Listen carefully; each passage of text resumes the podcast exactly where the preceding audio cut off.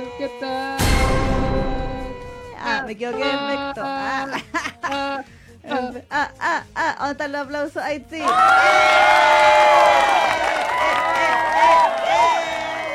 Eh, ¿Qué tal, chicas, chicos y chicas? Bienvenidos a Hunger Generation. Exactamente. Ahí sí que sí. Ahí sí, ya, ahí sí. Ya está todo en orden. Sí, me presento, soy Neki Neki Y yo soy Isa y juntas somos Fangirl Generation. Eh. Record antes de los 30 segundos. Ah, no. claro. Y estamos comenzando hoy nuestro último, Ah. último programa Sí, antes de las vacaciones. de la temporada. Exactamente. Último programa de la temporada 2020, 21, 22, 23. No, 20. Sí, porque hay que decirlo, chiquillas, nosotros no habíamos parado desde la pandemia. Sí, sí. Es verdad, es No, verdad. no, no, o sea, no nos habíamos tomado tanto tiempo. Sí, Así como de vacaciones. O sea, a lo mejor había algunas semanas donde no hacíamos programa, pero así como tomarse vacaciones de verdad, verdad, verdad, desde el 2020. exacto. Sí, sí. Así que es justo y necesario Que nos vamos a tomar un break yeah. eh, del programa, no así de la fanpage, o sea, la fanpage va a seguir, seguir Sí. ta- teniendo, seguirá teniendo posts y novedades, y las cosas que vayan saliendo y todo eso, pero programa tal cual así su, su live de los miércoles, no Sí. vamos a estar eh, de vacaciones. Exactamente. Sí, así Se viene el que- descanso. Sí, sí, sí, sí. Y va a ser un descanso bastante extenso, le decimos al tío. De aquí, ustedes no nos ven aquí en, aquí en, en un live, por lo menos así como este, eh, hasta el primero de marzo. Sí. Sí. Vamos a tomar un, un mes completito, así como si hubiésemos ido a Japón. Claro, claro, ¿verdad? ¿Verdad? Buen punto. Sí, pues sí. Sí. Si la otra vez que nos fuimos a Japón nos tomamos un mes. pues. Sí, pues, aunque igual hicimos dos lives desde Japón porque, Sí, pero nos esa- gusta hacer live. Sí, lo que pasa es que los lives que son sin, sin guion, sin, sin trabajo previo, eso no, no, no es trabajoso Sí, hacerlo. exactamente. Porque uno conversa de cualquier cosa, es como ir a conversar con una amiga y sería Claro. y es relajante. exacto. Pero claro, pero así el formato así como de ver una serie, de comentarla, porque igual uno, independiente de que nosotros huevemos caleta cuando hacemos nuestros eh, nuestras reseñas, igual implica un trabajo previo para poder Sí. tener esas ideas de la, de la serie, pues haberla, haberla pensado, haberla Claro. leído, en fin. Y eso eh, es como un poco agotador cuando ya lo haces muy, muy- por mucho tiempo. Claro, todas las semanas leyendo y viendo algo distinto, dos cosas. Exactamente, entonces obviamente, a no ser, es por gusto, ¿ah? en todo caso siempre ha sido por gusto, pero obviamente siempre llega un momento que igual hay que descansar, y así como, aparte que necesitamos un poco airear nuestras ideas y a lo mejor se vienen cosas nuevas para la nueva temporada. exacto. A lo mejor este el, el descanso nos sirve para pensar nuevas cosas, eh, como le dicen la palabra que está de moda, reinventarse. Exactamente, Sí. Hay Así. que ver porque ustedes saben que te- tenemos una guerra así total con, con Facebook, Facebook Sí. nos odia, Sí, así que sí. estamos viendo qué, qué opciones tenemos, en fin. Así que- Sí, sí, sí, así que es muy probable, spoiler, que Ah. eh, quizás cambiemos de plataforma para nuestro regreso. exactamente.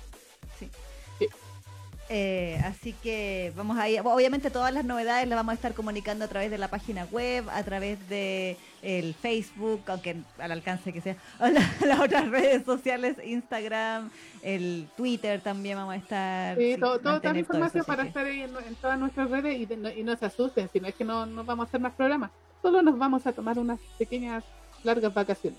Claro, una pequeña así como extensa. Extensas, exactamente.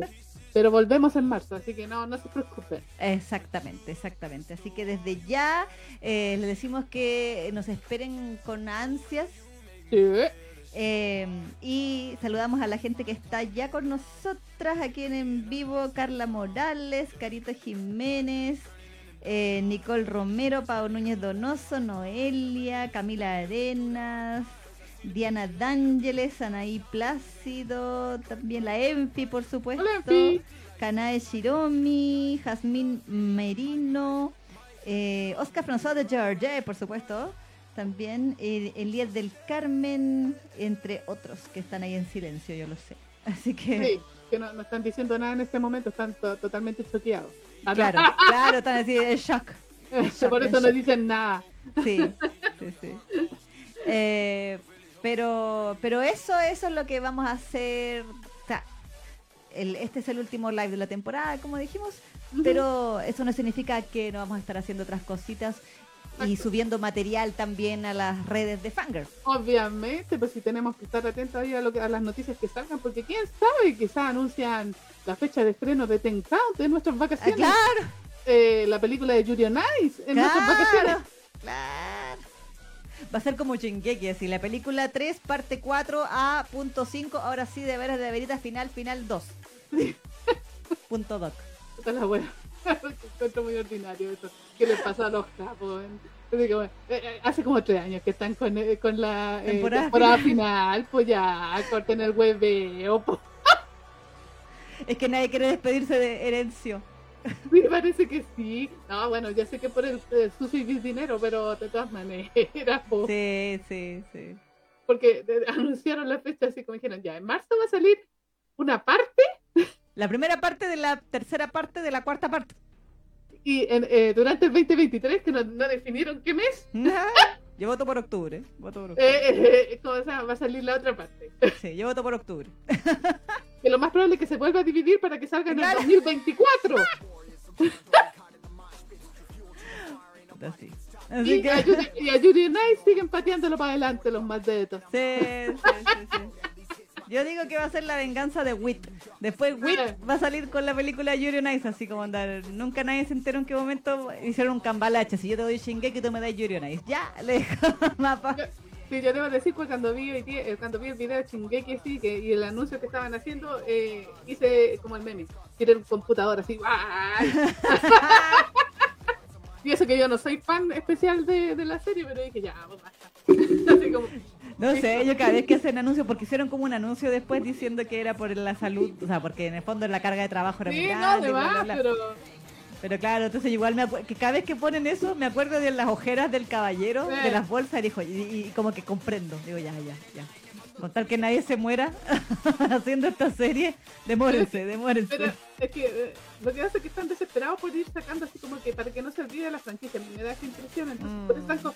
porque si los tipos dijeran ya, hagámoslo como corresponde, se demorarían dos o tres años más en hacer la cuestión y después la sacan completa cuando tenga Claro. que salir. Claro. Pero los hueones están tratando de sacar la serie todos los años o a lo menos un año y medio Mm. de diferencia, entonces eso es imposible. No hay serie que puedan trabajarla así como a nivel de Shingeki no Kyojin en Mm. un año y medio. Mm. Creo que ahora todos entienden por qué Wit se demoró cuatro años en sacar la segunda temporada. Exactamente, ¿cachai? Y eso lo que pasa es que, claro, pues está, el, el- el mapa está cabronándose, entonces no, no quiere no quiere soltar la teta. Ah, Por obvio, porque es Shingeki, es Shingeki. Exactamente, ¿cachai? Sí. Entonces, obviamente, por eso están como alargándolo, pero claro, el, el- otro estudio se daba el tiempo y decía, no, nosotros vamos a trabajar a- a- al ritmo que corresponde, no vamos a demorar tres años en sacar la siguiente temporada, pero va a salir. Y completa, no con primera, segunda, tercera parte, y nada, la sacaban completita los 11, 13 capítulos, no sé cuántos. Claro, claro.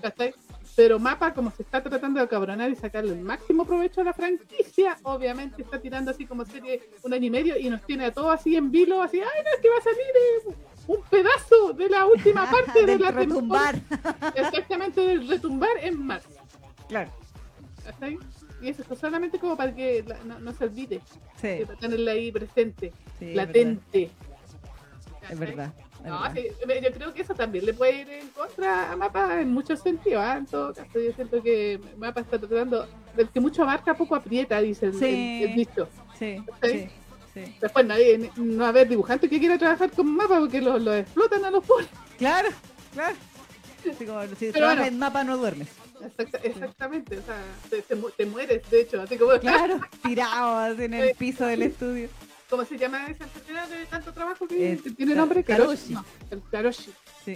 Van a terminar todos muertos ahí los dibujantes de Shingeki. Oh, sí, Eso sí, eso esa- Eso sin contar que a lo mejor eh, quizás cuantos más, porque como a ellos les pagan por dibujitos y todas esas cuestiones, Sí, quizás trabajan en otra, No, en otro, terrible. en otro staff también, pues, ¿cachai? Entonces, No, capaz que sí, no, mal. ¿cachai? Mal, mal. Pobrecito. Pero bueno, en fin, ese no es tema de este programa. De repente lo comentamos porque sí, nos reímos y, y la, la Isa se acuerda de su comandante. y, y- y obviamente ahí hay que comentarlo. Pero, eh, pero eso debo decir, yo tiré el computador cuando vi el, el- el anuncio, así que ya dije, ya, basta, basta, basta, mapa. Yo voy a decir que le he agarrado penita a Eren, te juro. Como que vi el tráiler y dije, "Ay, puta, Eren. Pero ¿cómo estás justificando un genocida? todo, todo fue culpa de Rainer. Porque Rainer tenía daddy issues con su papá y quería aceptación paterna y dijo, la mejor forma de tener aceptación paterna es rompiendo la muralla. Y ahí quedó la caga. Así que todo fue culpa de Rainer, yo lo mantengo. si no, Eren se habría muerto dentro de su, su pueblucho, listo. Y ahí hubieran salido las letras y se hubiese terminado todo. Sí, sí, se había casado con mi casa porque ya estaba ahí. Mm, Sería feliz. Sería feliz, tendría hijos, listo. Los créditos. Tiri, tiri, tururi, dirigido por no sé qué. Sí. Pero no. Pero no, Rainer No. tenía que ir ahí a... Para variar, eh, por trauma con los padres. Obvio, pero sí. Yo insisto, yo lo he hablado con el toro, mi Freud, amigo... Que- estaría orgulloso. sí, todos los, o, casi todos los personajes relevantes de Shingeki tienen dramas con sus padres. Entonces, es como, Isayama, ¿nos quieres, ¿hay algo que nos quieras decir? Estás proyectando demasiado, hijo. Es como, o sea, hablemos ya. Eren, tres temporadas, que el papá, que el sótano, que la wea, ya. Sé que, ¿para qué decir? po? El comandante también tenía algo su también tenía el drama con su papá, que la obsesión y la wea. Levi con Kenny, que Kenny no era su papá, era su tío, pero era como Pero su era figura paterna. paterna. Es su figura paterna. También estaba, eh, ¿cómo se llama este otro loco? El. Bueno, variar de los que se murieron. Eh, la, la mina esta Nanaba también tenía un drama con su papá. Como de cuando se le iban a comer los titanes. No sé si te acordáis que ella gritaba, papá, por favor, no. Annie, Annie también con el papá que le pegaba. ¿Cachai? Rainer, ¿para qué decir? Con el papá que no lo quería y la weá. bueno, Bertolto no sé, pero, Ya, pero pero, basta. Freud estaría orgulloso de toda la culpa a los padres de Sí. los traumas. Todo, todo es culpa de los papás. Bueno, y el papá de Eren también tenía el trauma con su papá. ¡Tipo! Exacto. No, no, Freud, Carito, Carito, dinos, ¿qué opinas tú?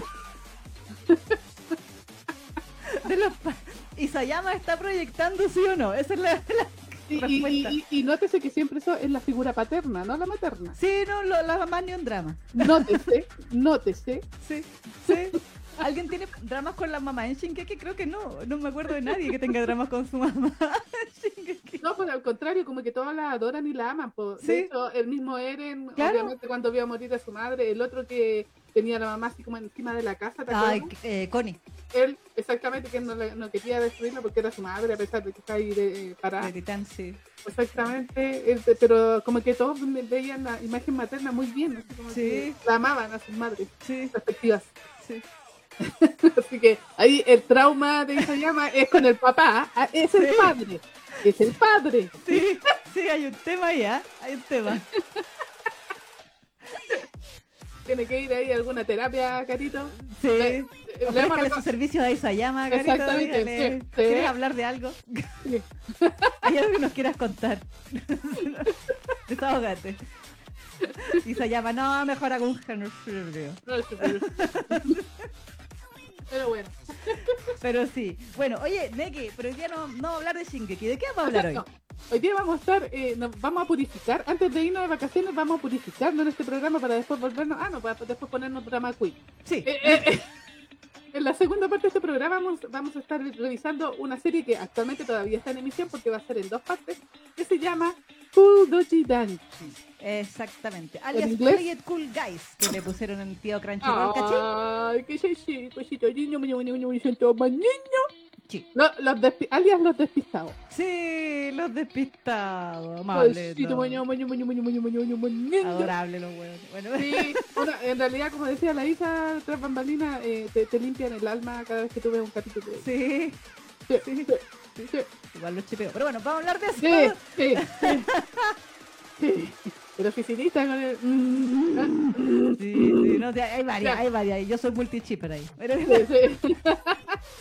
pero bueno, Todos sí, contra todos, Sí, contra sí, sí. Culto Yidanshi que va a tener 24 capítulos, así que lo vamos a tener hasta, hasta marzo, para fines de marzo va a terminar Exacto, Culto Yidanshi. exactamente.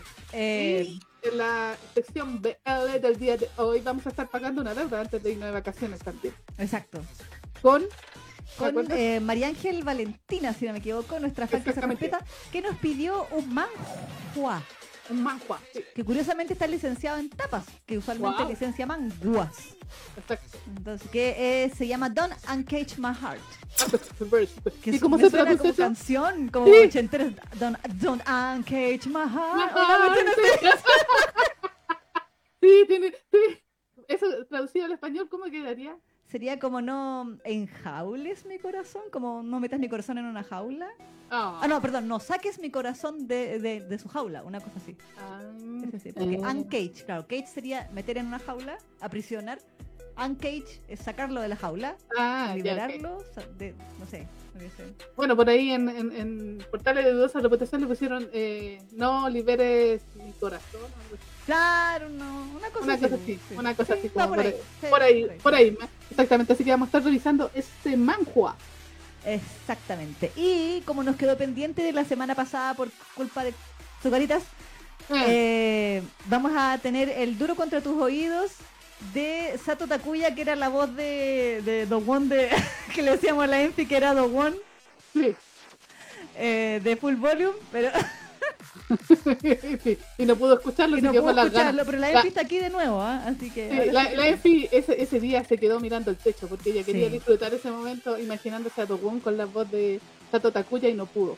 No, pero Así ahora que- Sato Takuya nos va a dar y no consejos, ahora sí que sí. Y eh, para todos quienes se quedaron con la duda de qué fue eh, lo que ocurrió Eso con el live, es porque efectivamente fue la canción de Natsume. ah, lo absurdo fue que, claro, se bloqueó el live, que es lo que nos pasaba antes, que ustedes lo veían pero no podían comentar y no salía como que no había nadie viéndolo, a pesar de que sí había gente viéndolo. Nos mandaban los mensajes por interno diciendo, no sé si estamos aquí, estamos aquí. Mm, sí. Eh, y lo que ocurrió fue que la notificación de la canción nos llegó como ocho horas después, onda la mañana Sí. siguiente apareció la notificación de Sony. Exacto, sí, era Sony la Era. Sony, vale.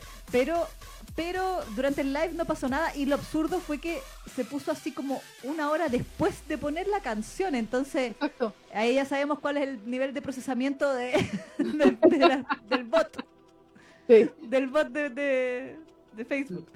Eh, pero eso fue lo que ocurrió. Así que, Exacto. por un lado, me da rabia porque la canción de Natsume es muy linda, pero por otro lado, me alegra que no haya sido por lo que estábamos hablando. exactamente, porque ahí ya nos restringe. No, ahí sí que nos restringirían terriblemente, Exacto. creo yo.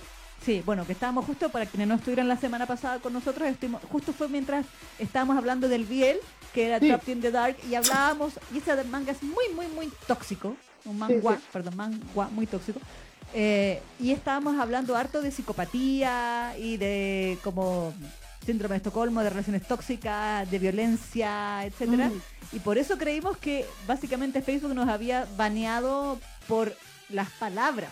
Exactamente, pe- pensamos que había utilizado lo que hace YouTube, que YouTube sí te banea por palabras. Claro. De hecho, YouTube, eh, te- te- la gente que hace temas complicados en YouTube tiene que ponerle como un pito o borrar la palabra y todo para que no... tan ridículo eso. Se supone que si estáis hablando de un tema, uno puede, puede hablar de todo. Si el tema es que, claro, ¿por qué, ¿por qué te censuran? Dígame. Ángeles dice, el bot de Face tuvo un momento Explorer. Sí, sabemos que funciona a carbón, igual que Internet Explorer. Por eso se demoró una hora en procesar que habíamos puesto un opening de un minuto 30 de una serie de sea, una Eh. canción de Sony. Ñoños con Putin entienden esa referencia por si acaso. Sí, sí, no, pero todos, todos en este chat tuvimos Internet Explorer, no me digan que no. Así que sabemos cuáles los memes con Internet Explorer y por qué murió definitivamente. Sí, exacto. Nunca funcionó bien esa wea. Sí. Pero, No, y sabes que fue lo, lo más triste de todo era que después- años después, cuando ya la supremacía de Chrome era inminente, Mm. eh, como que no es que lanzaron ese Edge, sí, como Eh, eh. el cambio de imagen y todo, y, y nadie, aún así nadie lo quería, era como no, no nos importa que sea mejor que Chrome, da lo mismo, no. De hecho, prácticamente te obligaba a, utilizarlo cuando tú cargabas, no sé, por el Windows Siempre. eh, 10 o el Windows 11, ¿cachai? Sí. como, Sí, "Ey, cargado así por defecto. sí, yo no sé cómo, ¿cómo desinstalar esta web? Sí.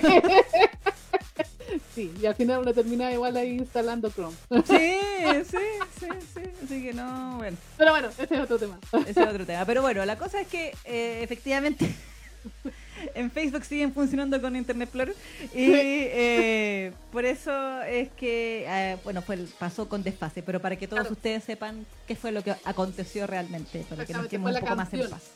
Fue la canción. Fue la canción, sí. Exactamente. Eh, pero eso dentro de lo que lo que podemos comentarles. Sí, hoy día tenemos altos temas para la contingencia, chiquillas.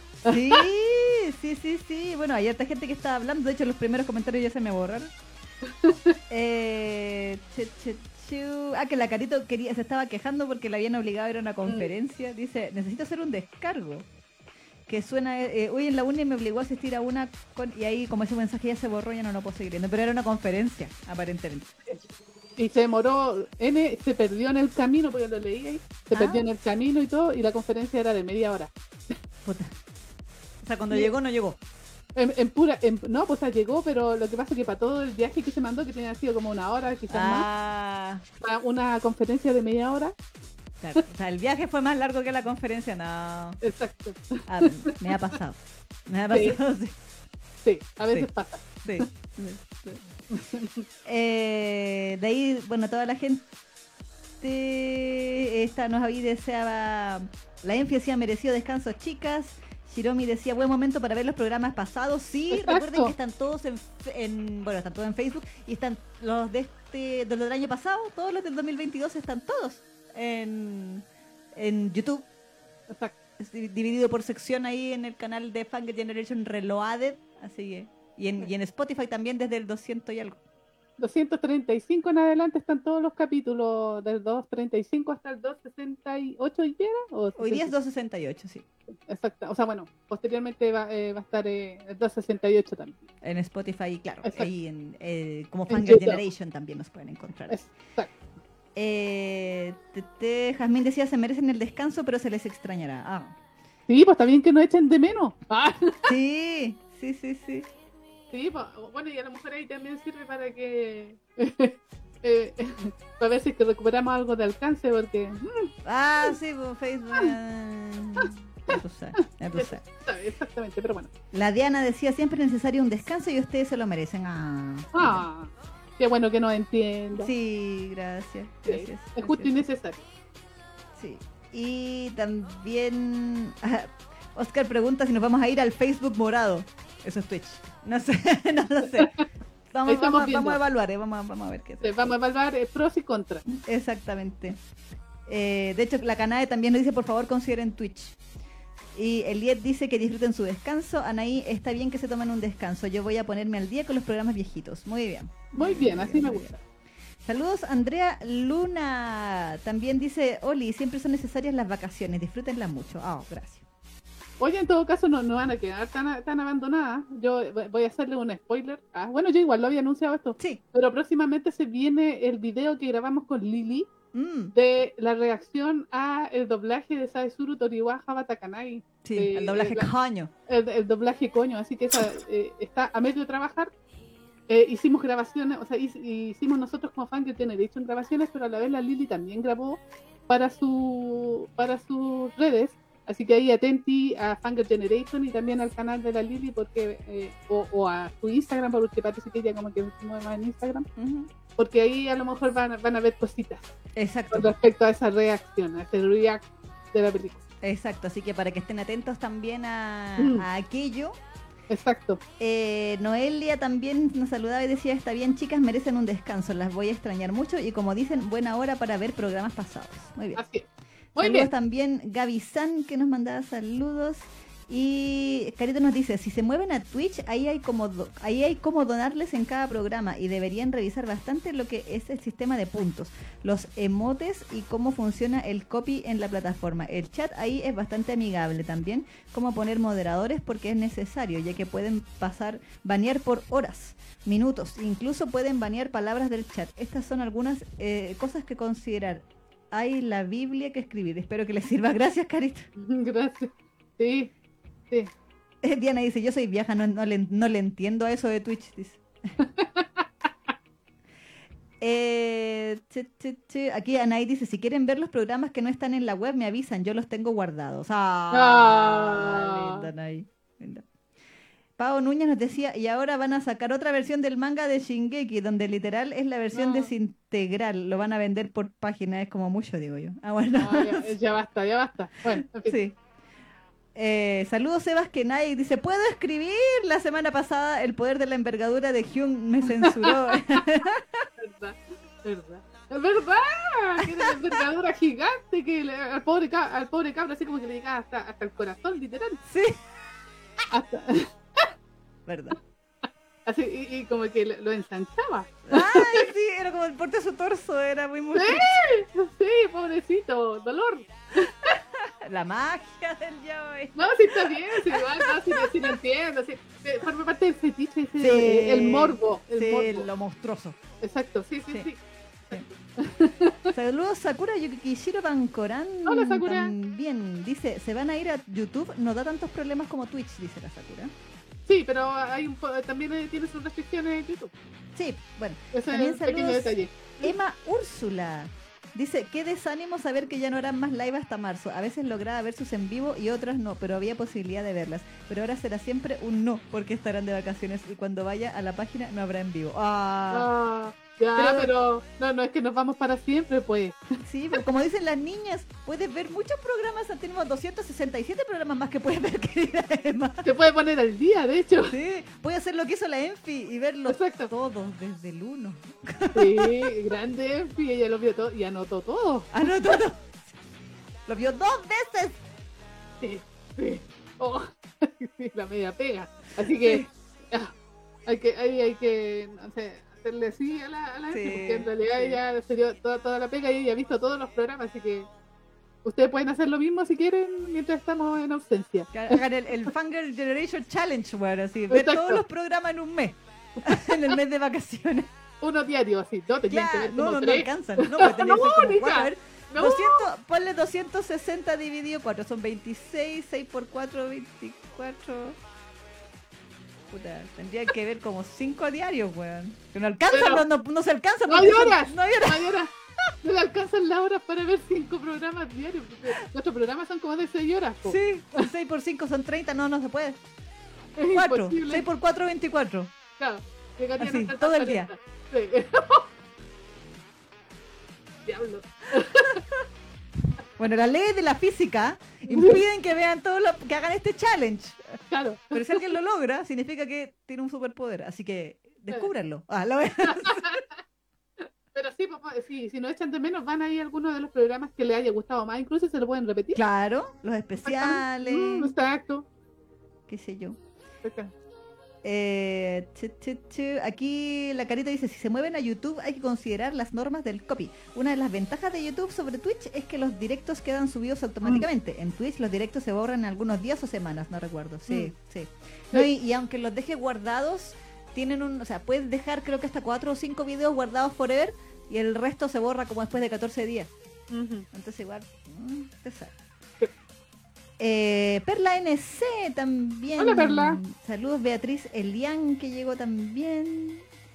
Eh... Carita decía eso, señor, señor Freud, ¿algo que decir? Freud, estoy orgulloso. Sí, sí.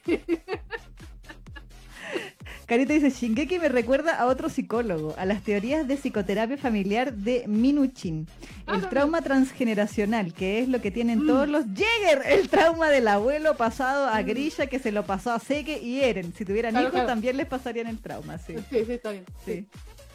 Em- Emma dice, Isayama vio que el, tra- el drama con los padres lo llevaba para arriba, entonces solo siguió lo que le daba popularidad. Si estás cómodo allí, entonces ¿para qué buscar más? claro. Saludos Lía Cano también. Dice la Carito, ahora poniéndome más técnica, el padre generalmente es la figura de autoridad, el proveedor y se asocia a la autoestima. En los hombres, en los hombres suele ser por la capacidad de cuidar, de ser lo suficiente para cubrir las necesidades de la familia. relacionenlo a Shingeki como gusten, XD. Eh, también pa, pa, en fin, se mido one con la voz de Satotakuya. Esta vez espero que sea, que me haga, que me haga, que se me haga, dice. Sí, está bien. Seba dice, todos usamos la línea telefónica para conectarnos a internet, sí. En este programa sí.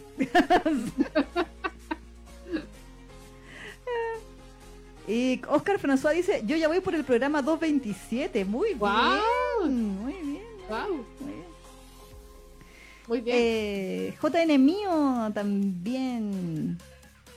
Y saludos, Fran Ragón también dice, hola querías, es justo, necesario y digno que se tomen un descanso. Las echaré de menos, pero también me pondré al día con programas pasados mientras vuelven. Se les quiere a mil. Oh, oh. Oh, y Noé le dice, ese video lo estoy esperando con muchas ansias, lo de Saesuru. Necesito mm. ver sus reacciones y sus comentarios sobre la traducción al español. Sí, sí. No, si va a entretenido. ¿eh? Sí, sí. Eso, eso les puedo asegurar. Sí.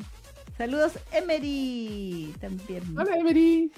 Y saludos Sorelli también. Dice, no soy muy activa eh, en, mis, en lives. Escucho los programas en Spotify y YouTube. Me gustó mucho el video de Idolis 7 del cual soy fan. Si se pasan a Twitch les hago sus emotes. hago negocio con eso. Ah, bueno. Y Emery dice, uy, no, Twitch, me cuesta acostumbrarme, pero por ustedes haré lo que sea. No hemos decidido nada, no, hemos decidido nada, no, estamos evaluando opciones, no se preocupen. Sí, sí, estamos evaluando recién, no nos estamos diciendo nos vamos a ir a tal o tal eh, plataforma, sí, tenemos que ver muchas cosas todavía. Sí, sí, sí, sí. Eh, bueno, pasemos entonces, ya que están comentando a la contingencia. exacto, la contingencia misma. Eh, partamos con algo bonito. El tráiler de Sailor Moon ah. Cosmos. Ah. Sí, yo, yo, quedé loquita con el segundo donde aparece ella así como acercándose a la, a la ¿cómo se llama? A la Serena. O a sí, Usagi. Serena, como la que cabeza de bombón. El, cabeza de bombón, exactamente. Yo quedé loquita y dije, ¡ah! La escena, la escena. Me faltó la lluvia, sí. Pero, sí, pero me faltó la escena. No puedo reemplazarlo, no puedo ser él. sí, puedo reemplazar. ¡Oh, qué buen, qué buen capítulo! todas, todas. Todas así. Había hoy día leí un meme, creo que lo compartió Noriko, saludos para ti Noriko si algún día ves esto, que decía que era como una screenshot de algún tweet de alguien que decía, eh, todas las que en los 90 preferimos a Darien aún sabiendo que Seiya era mejor, Sí. Eh, eh, eh, como que de grandes fracasamos en el amor por escoger al huevo que no era. Por tontas. Por tontas. Sí, sí lo vi. Yo debo decir que a mí me gustaba Darien, pero en la primera temporada. Después cuando le pusieron voz de papá, como que me mató las pasiones Darien y no lo pude seguir amando como Josbando. Exacto, sí. Mientras estuvo con el Genaro Vázquez, sí. Darien era, a mí me encantaba. De hecho, la mejor escena esa de con Drama Queen, así cuando la terminan y el otro así sufre y todo. Eso lo dobló, lo dobló Genaro Vázquez. Exacto. Le salió Sí. Porque me acuerdo que mucha penita y bueno, hay que Yo lloraba, moco tendido, sí. yo era querer así. Pero después de esa escena, por no sé qué extraña razón, algún día sabremos por qué Genaro Vázquez, no sé si a lo mejor donde se fue para allá, para Canadá. Fue por eso, que se fue a Estados Unidos, creo, o Canadá, no sé. Canadá, está ahí, en Canadá. Ahí fue donde. Sí, no pudo seguir grabando. Mm. Exactamente, no pudo seguir grabando y ahí lo, cambiaron por el Genaro Retiro y. Él es, él es un maestro. Sí, yo lo amo. pero para Darien, nosotros ya teníamos una voz ya asignada y, y por último podían haber buscado una voz que. Eh, Más tono, que se pareciera un poco más. Sí, más joven. Exacto, porque ahí lo pusieron como demasiado. La voz de él es muy buena, actúa muy bien, pero para Darien era muy bien. Entonces, a mí también murió toda la magia cuando le cambiaron la voz a Darien. Sí. Entonces, cuando llegó Seiya, que más encima Seiya tenía su buena voz en versión masculina. Sí, pues en latino tenía voz bien. bien rica. Sí. Era de uno de los sellos así de estos bacanes. Sí. Entonces, claro, que le, le así como ¡Ah! ¡Seiya! Guachito. Pero, eh, pero técnicamente es guachita. Sí, guachite.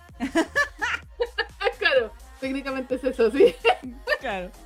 Lo- eh, yo le comentaba a la Neki tras bambalinas que yo que estaba muy emocionada porque no sé si se fijaron que durante el casi al final del Ujú. tráiler se escucha la letra de eh, creo que es Case Mosora Moquito Sí, sí, sí. eh, a capela pero cantada por la- las seiyus nuevas porque Claro. son nuevas actrices ustedes saben que el elenco la única que se mantiene es la voz de Usagi todas las demás Claro. son seiyus como de ahora Ujú. decirlo. Obviamente son todas sellos así bacanes, pero son Sí, sellos nuevas. Eh, y, y claro, pues como que no esperaba que le hicieran un remake a esa canción con las con las voces nuevas. Yo esperaba que quizás inventaran una canción nueva, como Claro. el opening o el ending, no sé.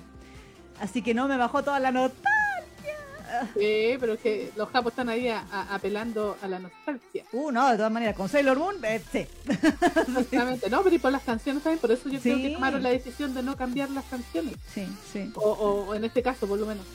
Sí, sí. Eh, yo, el dato que a mí me friqueó es que eh, Seiya va a ser Armin. A mí esa weá sí. Marina y no, güey, ¿cómo se ella? Y yo, ¿qué haces ahí, Armin? Esa no es tu familia. Entonces, No, pero es ella, grande es ella. sí, así que. Sí. Ahora- No, dale, dale. No, yo digo, yo quedé loca con el segundo que aparece. Sí, sí, sí, sí, sí. O sea, Sí. así como vestidito como ella. Sí, no como, con no el- como la Sailor Con Scout. el uniforme del, de Sí, Seiya, sí, de la escuela. Sí. Ahora, debo decir, yo igual estoy intrigada porque Ujú. recordarán ustedes que para el anime de los 90 las Sailor Starlights eran físicamente hombres y con voces de hombres en el doblaje latino. En, en japonés mantuvieron las mismas actrices porque te sabe que Japón siempre le ha hecho a mujeres que hagan voces de hombres, empezando por Haruka. Eh, y, y en el anime de los 90 eran físicamente hombres y cuando se transformaban en Sailors se les desaparecía la envergadura y les aparecían pechugas y, y- y- y vagina. Entonces, eh, eso, lo, eso fue un invento del, del director, me acuerdo, que usted sabe porque Lolito, sí, pues él es de la comunidad y le gusta la... Lo la- hizo, lo hizo, lo hizo Trans. Sí, sí, el director de Utena, pues bueno, no espero Sí. nada. Entonces, eh, no espero nada hetero, eso voy. exactamente, exactamente, sí, sí. Eh, no obstante, en el manga manga siempre fueron mujeres Sí, eh, que vestidas, se vestían de hombre en el fondo con terno y cuando cantaban, porque recuerda que los Trilay cantaban con terno, Sí, pues era, eh, ya tú sabes, sé. una hombrera. Entonces, noventas. Es- Y era, era el estilo de Rick Astley. Rick Astley. así como lo comiera, wea. Entonces, Sí, eh, pero entonces al, al transformarse en Sailor, más que nada solo les aparecía el traje, no, Claro. no pechugas. exacto. Eh, lo cual, me acuerdo que en el fandom siempre se ha debatido mucho al respecto porque Naoko, en teoría, en sus reglas de, de su universo, decía que solo mujeres podían ser sailors. Entonces, por eso es que en Dimion, en este caso, nunca podría haber sido la sailor de la Tierra, sino que era el Mm. príncipe de la Tierra, Claro. porque en sus reglas es hombre y por eso... Claro. y- igual que Elliot, que bueno, podrá ser un caballo, pero también. Pero. Eh, Rini y la Sofía. Pero bueno. eh, Rini es otro caso para Freud, ¿ah? Sí. Eh, entre, entre el besar a su padre dos veces, o Sí. tres creo. Se lo quería puro comer Y, después con un, y dijo, bueno, no funcionó con un, mi papá, así que me voy a meter con un caballo. Así que bueno, no sé. era- Rini tenía problemas. Tenía serios problemas cagó, la Rini también tenía issues. Vale. Pero bueno, esto eso lo hablamos largo y tendido en el especial de Sailor Moon capítulo 200 que usted puede ver durante las vacaciones. ¿ah? Exactamente. Por si quiere ver ese, ese fue también un, un larga duración por si acaso. Sí, sí. Hablamos Sobre de las películas nuevas de Sailor Moon. Exactamente. Eh, y ahí hablamos largo y tendido del tema de Rini y sus problemas. Pero no, sí. Seiya. Ah, Sí, sí. Sí. sí, por supuesto que sí. Pero bueno, así que yo estoy intrigada de ver cómo cuál va a ser la decisión final que van a tomar Claro. en esta adaptación, si van a mantener el, el cambio de los 90 o van a ser efectivamente fieles al manga y que fueran solo mujeres disfrazadas de hombres. Esa sería Sí. mi duda. Chan, chan, chan. Es que no sé, no sé cuál ha sido la política que ha tomado con las nuevas versiones, pues si se acercan más al anime, o sea, a nivel de diseño creo que se acerca bastante al al anime de los 90, pero a cuánta historia se suponía que la gran gracia de que si hicieran nuevamente Sailor Moon iba a ser de que iban a respetar más la, el tema del manga. Exacto. Eso sí, tengo entendido yo. Sí, hasta ahora ha sido así. Eh, las primeras tres temporadas creo que fue como, digamos, Sailor Moon, Sailor Moon R y Mm. S. No, en, en ese hicieron el cambio. Sailor Moon S, perdón, la primera temporada y Sailor Moon, comillas, R, ¿cierto? Eh, tenían el diseño, comillas, más fiel al manga, pero el Mm. drama ahí fue que lo dibujaban con la mierda. Entonces Sí. eh, eh, eh, fue tan vilipendiada con justa razón la calidad de la animación que era horrenda, digámoslo, era horrenda. O sea, era- habían cosas que uno decía, pero esto es uno en práctica, ¿qué onda? Claro, sí. Eh, y, y después en Sailor Moon, comillas, S, fue que hicieron un cambio total de todo, que trajeron a la directora de Sekaiichi Hatsukoi de Junjo Romántica a... eh, ¿Cómo se llama? El apellido es Kon, pero Chiaki, Chiaki Kon, Eh, de directora. eh, y, y ella es la que ha mantenido el proyecto hasta ahora. Digamos, hizo, hizo ese que donde salía Haruka Michiru y ahí retomaron el diseño de los 90 Exacto. eh, y es el que han mantenido también, bueno, y ahí usted, hablamos hace unos meses atrás eh, las películas de Eternal, que eran las películas de Sailor Moon Super S, ¿cierto? Sí. Que vendría siendo la, la- Reina y el caballo. y, Sí, sí. eh, el Pegaso. y que están en Netflix, ¿cierto? Y Mm. eh, ahora eh, Sailor Moon Cosmos vendría siendo la temporada Sailor Moon Sailor Stars, que, Claro. pero nuevamente en, en modo de películas. Las decisiones de que hayan hecho tres temporadas, temporadas de 12 o 24 capítulos y ahora que sean películas, yo creo que obedece más a un tema económico que a un tema Mm. de adaptación, porque obviamente los arcos son bastante largos. El arco de Stars es muy largo. El, arco de, mm, de Sailor Moon S no es tan largo, porque como que tenía entre medio mucho relleno de la, o sea, comillas relleno, de cuando hablaban de los sueños de cada una, de Mm, las sí. Sailor, ¿sí? eso fue bastante bien acotado y bien resumido, siento yo, en la película anterior. Eh, pero esta, pero realmente Sailor Moon, Sailor Stars tiene mucho de dónde sacar, entonces, Mm. eh, bueno, van a ser, de momento son dos películas, me hubiera gustado Claro. que hubieran sido tres, Claro. pero, pero ahí vamos a ver qué tanto tijeretean el, Sí. el final. Yo, yo ese- esa película quiero verla sí, sí, sí o sí. Sí, sí, de todas maneras, sí, sí, sí, independiente de ella No. Yo quiero ver animada, que uno de los traumas de, de la infancia es ver a las Sailors, porque en el manga salen en modo Eternal, todas, Ah, ya, ok. todas animadas. Eh, que creo que salió un poco en Super S, yo me acuerdo yo estaba muy feliz porque había, las habían transformado en Eternals en, en Mm. Super S, Ah, ya, sí, en la sí, película. Y ahora, y también ver por fin animada la versión de Sailor Moon como Sailor Cosmos, que es su, su Ah. forma final, final, ahora sí de veritas, fi- final Shingeki de Final Season parte 4, ¿no sé? Cosmos. sí, sí.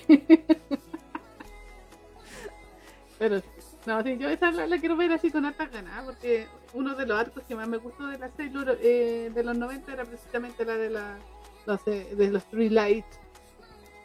Exacto, exacto. Era buena, era buena. Sí, Ay, con la la- las. Sailor malvadas. Sí, sí. Sailor Tinianco, Sailor Luminous Silent, Sailor Crow y Sailor Galaxia. Mm, No sé. Chibi Chibi. sí, así que no, bien ahí. Pero debo decir que me emocioné ver a Seiya, como el resto Sí. del mundo, al Sí. parecer. sí. Y no, el dibujo se ve tan bello. Sí, sí, sí, guachonísima. Sí, sí. Oye, es complicada. Me hace dudar, dice la Eric. Sí, lo que pasa es que como yo estoy acostumbrada a decir guachón, guachita. Entonces como que decir guachita. Como que Me, primero me, me- me conflictúa eso, la Nick. me conflictó, me hace un tique aquí en el cerebro. Así. Bueno, que, eh, eh, bueno, eh, en el caso de Latinoamérica, a nosotras, digamos las cosas como son, le pusieron una voz de hombre a, Ujú. a Seiya. eh, en el japonés tenía voz de mina, hablando como Mm, hombre. eh, y nos lo hicieron josbando, josbando 100%. O sea, Claro. es como lo que pasó con Siosite. claro. Que Mm, Siosite, todas juramos de guata toda nuestra infancia que Siosite era mujer. Y no, Solo porque no lo querían hacer gay. exacto, sí. Sí. No querían mostrar que eran ahí gay los dos. Claro, Malakai con Siosite. ¿ah? Que sí. también fue un invento del director porque en el manga nunca fueron gay.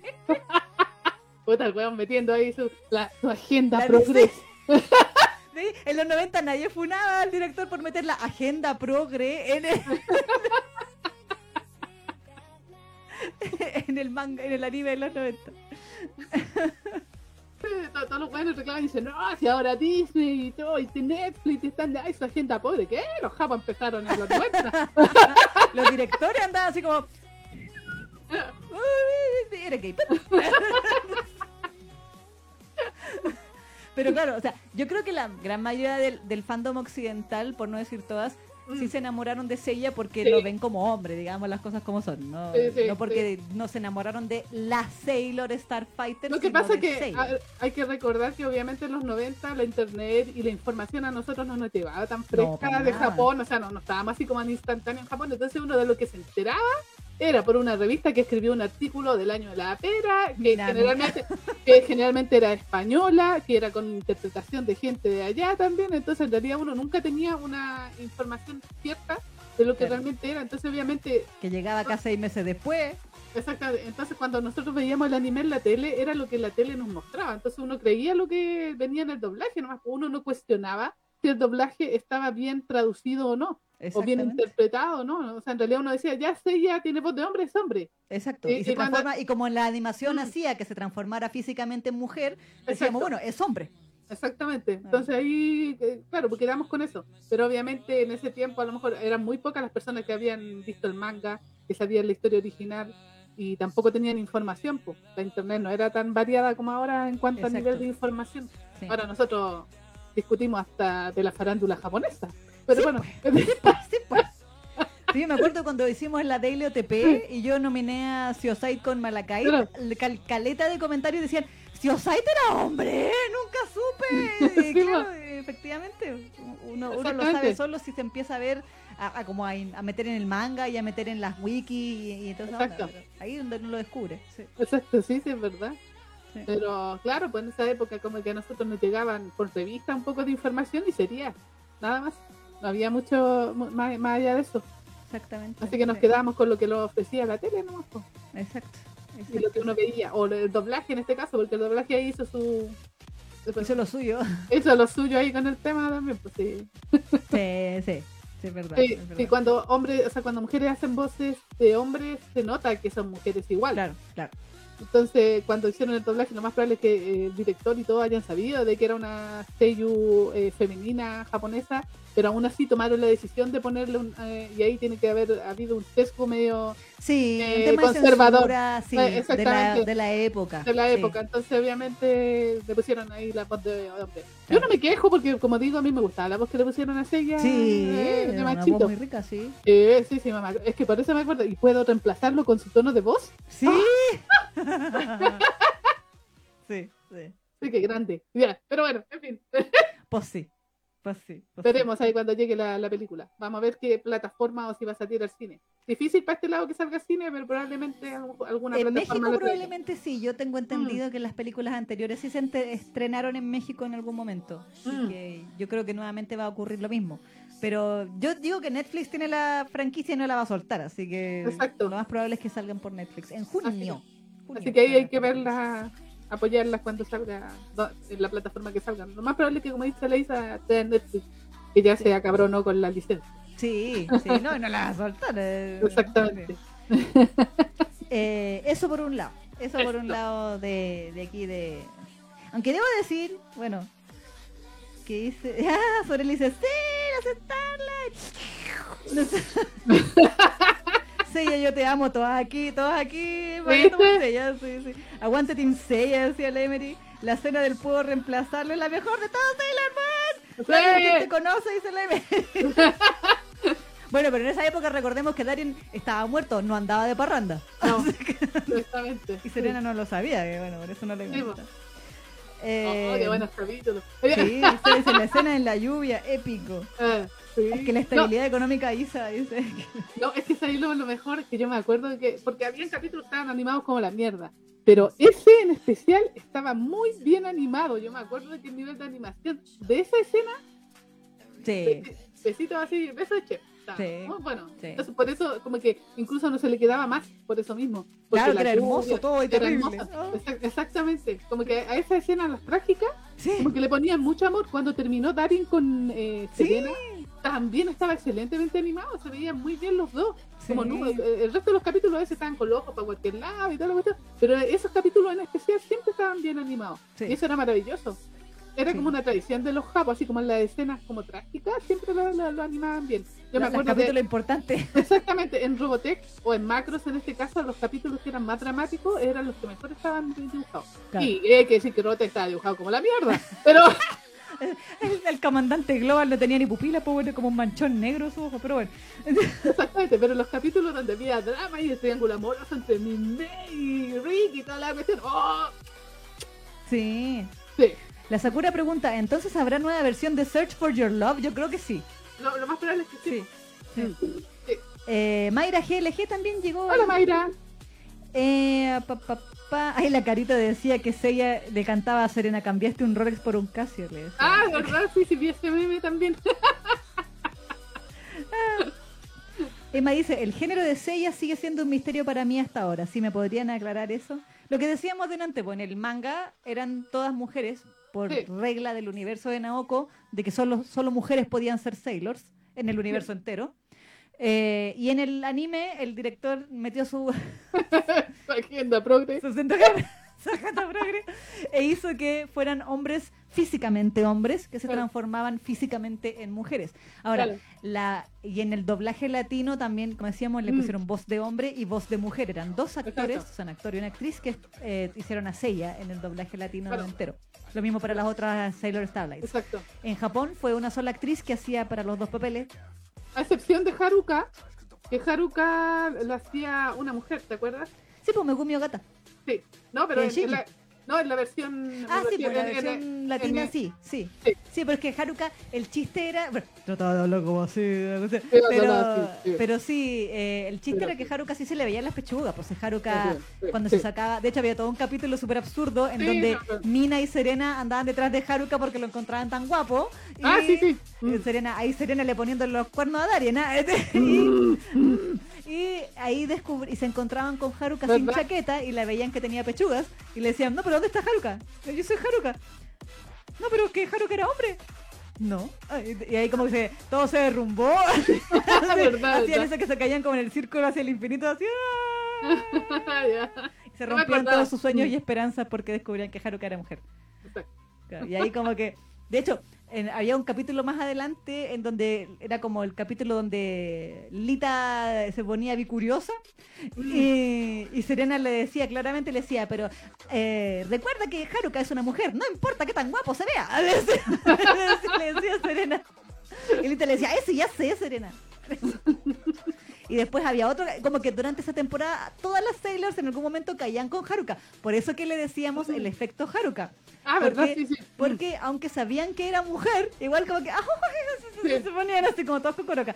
De hecho, había un, todo un capítulo de Rey, que es uno de mis favoritos porque yo, Sailor Mars aquí, y yo la, y, y, y- y Nicolás, Nicolás se ponía celoso porque estaba así como que él, él juraba que se, iba, que se iba a casar con Rey y estaba todo feliz, y de repente ve a, a Rey así como todo cocoroca con Haruka en una esquina y dice, ay no, él es tan apuesto y millonario y la weá, yo no puedo competir con él. Decía, mi juventud ha terminado, decía Nicolás también. Y también la gracia era que al final del capítulo él, él hasta le iba a buscar pelea a Haruka así como, de, de- porque yo te vi que tenías novia y le estás poniendo el gorro a Rey y la weá se pasaba todo el rollo y peleamos hombre a hombre y la weá. Y al final era como que Rey le decía de que Haruka era mujer y ahí también Nicolás volvía a tener esperanzas. ¿Verdad? Y sí, grande Nicolás, güey, me encantaba. Era más súper inventado para el anime, pero igual. Eh, saludos, Lilith Frías también. Hola, Lilith. Y también. Rin, mi amiga terapia, decía. Eh, Lilith, perturbador tema, jajaja, todo pasando con Rini. Saludos, Miguel Tello, que llegó ahí también. Che, che, Ojalá llegue al cine, decía la Nicole. Esa saga es chacal, ojalá la muestren, las muestren derretidas como en el manga, sí. Eh, che, che, che. Mala, Gaby San dice, Malakite me daba toda una vibra a Jason que uff. Sí. ¿verdad? Sí, ¿verdad? Sí, tienes razón. ¿Verdad? Su pelito blanco. ¿eh? No, y tenía una voz tan sexy en español. Además, sí, ¡Oh! sí. Así, uy. Sí, se veía así y tan estoico, Sí, sí, sí, sí. elegante como nuestro querido Jason. Exacto. Mm, Camila dice, ¿significa que tuvimos una etapa bicuriosa sin saberlo? Eh, Parece. Soreli dice, de hecho de niña me encantaba Seiya y siempre me sacaba de onda que se volviera mujer, como que se me fundía el cerebro y cuando regresaba a ser hombre no se me reseteaba el PC, como de ignorar. claro. Eh, la Emery decía, yo también de chica veía, veía y decía, ah, con magia es mujer, sin magia es chico. Ok, no preguntaré más.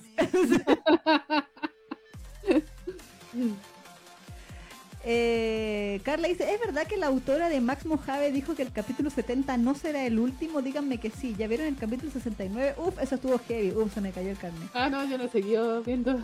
La verdad es que desconozco, solo sé que, como habíamos comentado la otra vez con el cierre de Coping Comics, no sabíamos Mm. si la iba a retomar alguna otra plataforma legal en inglés.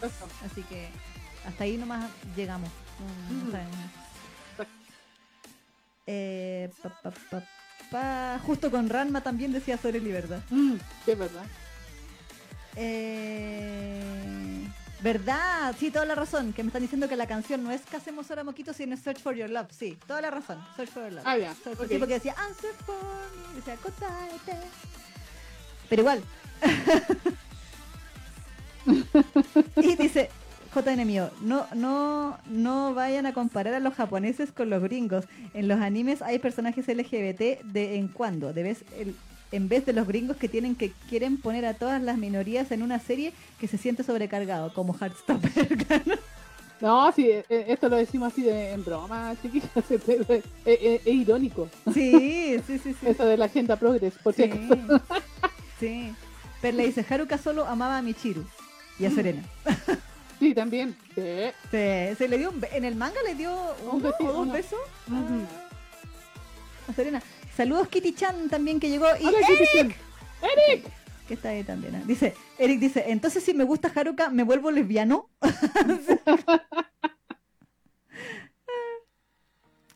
Pero sí. Eh, bueno, eso con Sailor Moon. Exacto. Y ahí nos estaban hablando también, eh, ya que estamos hablando del amor y, y cosas. Eh, Bueno, puta, yo lo dije, puta, dejen de darme la razón. ¡Qué crack! ¿qué pasó con Takahiro Sakurai ahora? Usted no aprende, ¿verdad? Hoy día el, ese Takahiro, Ta- Takahiro Sakurai, hashtag usted no aprende, ¿verdad? Ese ese es el lema de, de la noticia de hoy. Yo lo único que puedo pensar con Takahiro Sakurai es que, puta, el guan caliente. Puta sí. porque hoy día me enteré así porque alguien nos compartió la noticia a través de Twitter y fui a cachurear la noticia de que efectivamente eh, el Bushun Online, que esa, es esta revista así como amarillista que, Claro. que tienen ahí en Japón, eh, habían escrito un artículo que se titulaba, que decía la tercera novia del actor de voz Takahiro Sakurai le acusa de 15 años de traición y correos electrónicos amenazantes.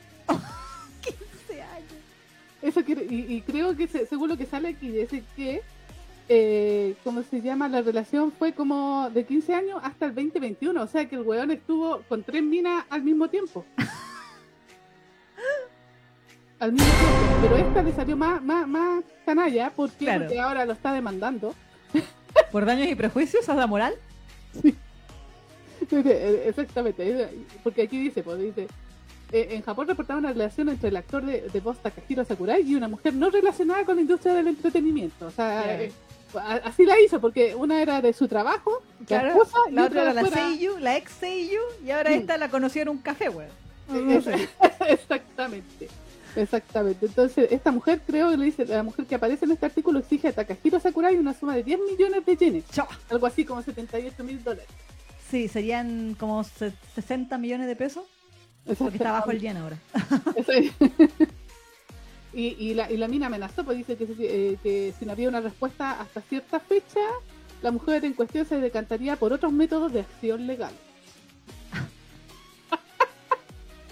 El, el- el tema es que al parecer nadie ha negado nada porque la agencia de nuestro querido Takahiro Sakurai hizo un, ¿cómo se llama? Una, una declaración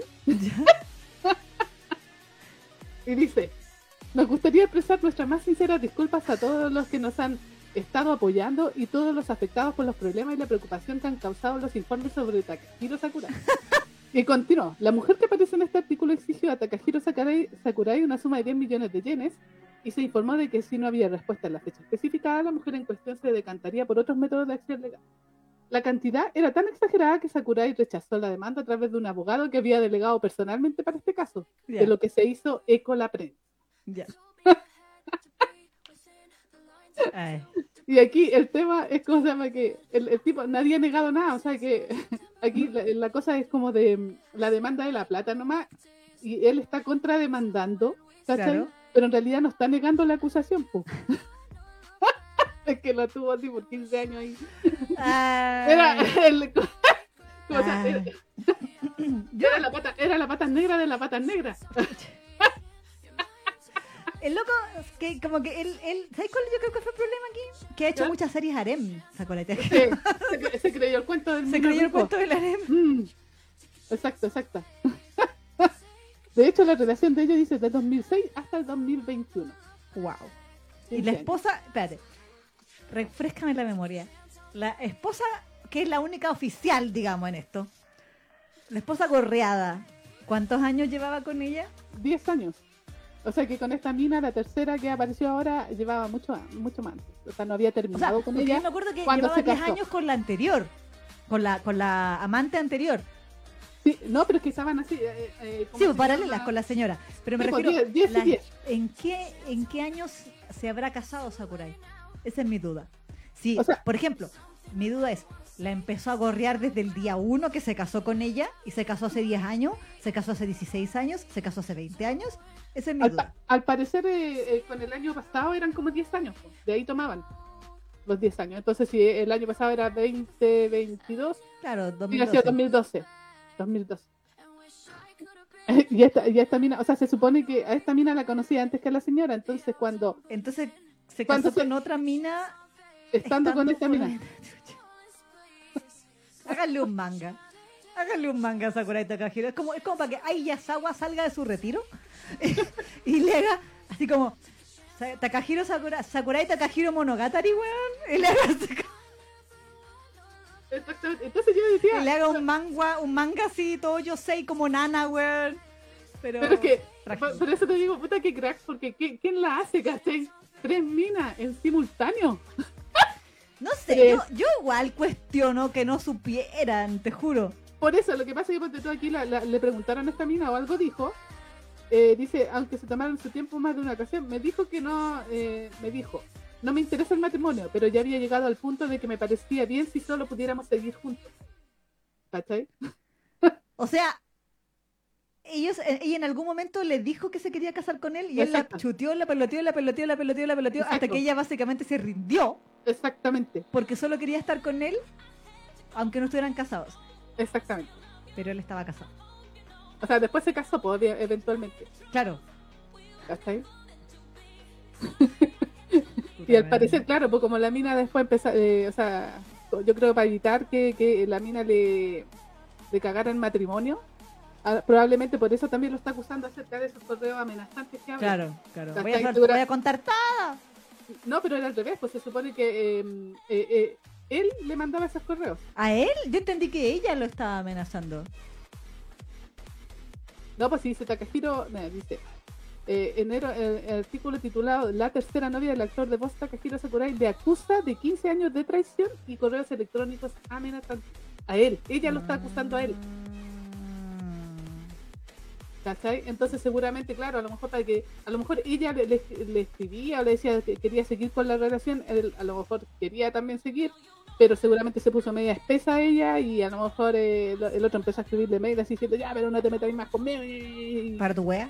y para tu weá, y claro, y están todos esos correos. pues. Y aún así parece que igual estaba con ella porque estuvo 15 años.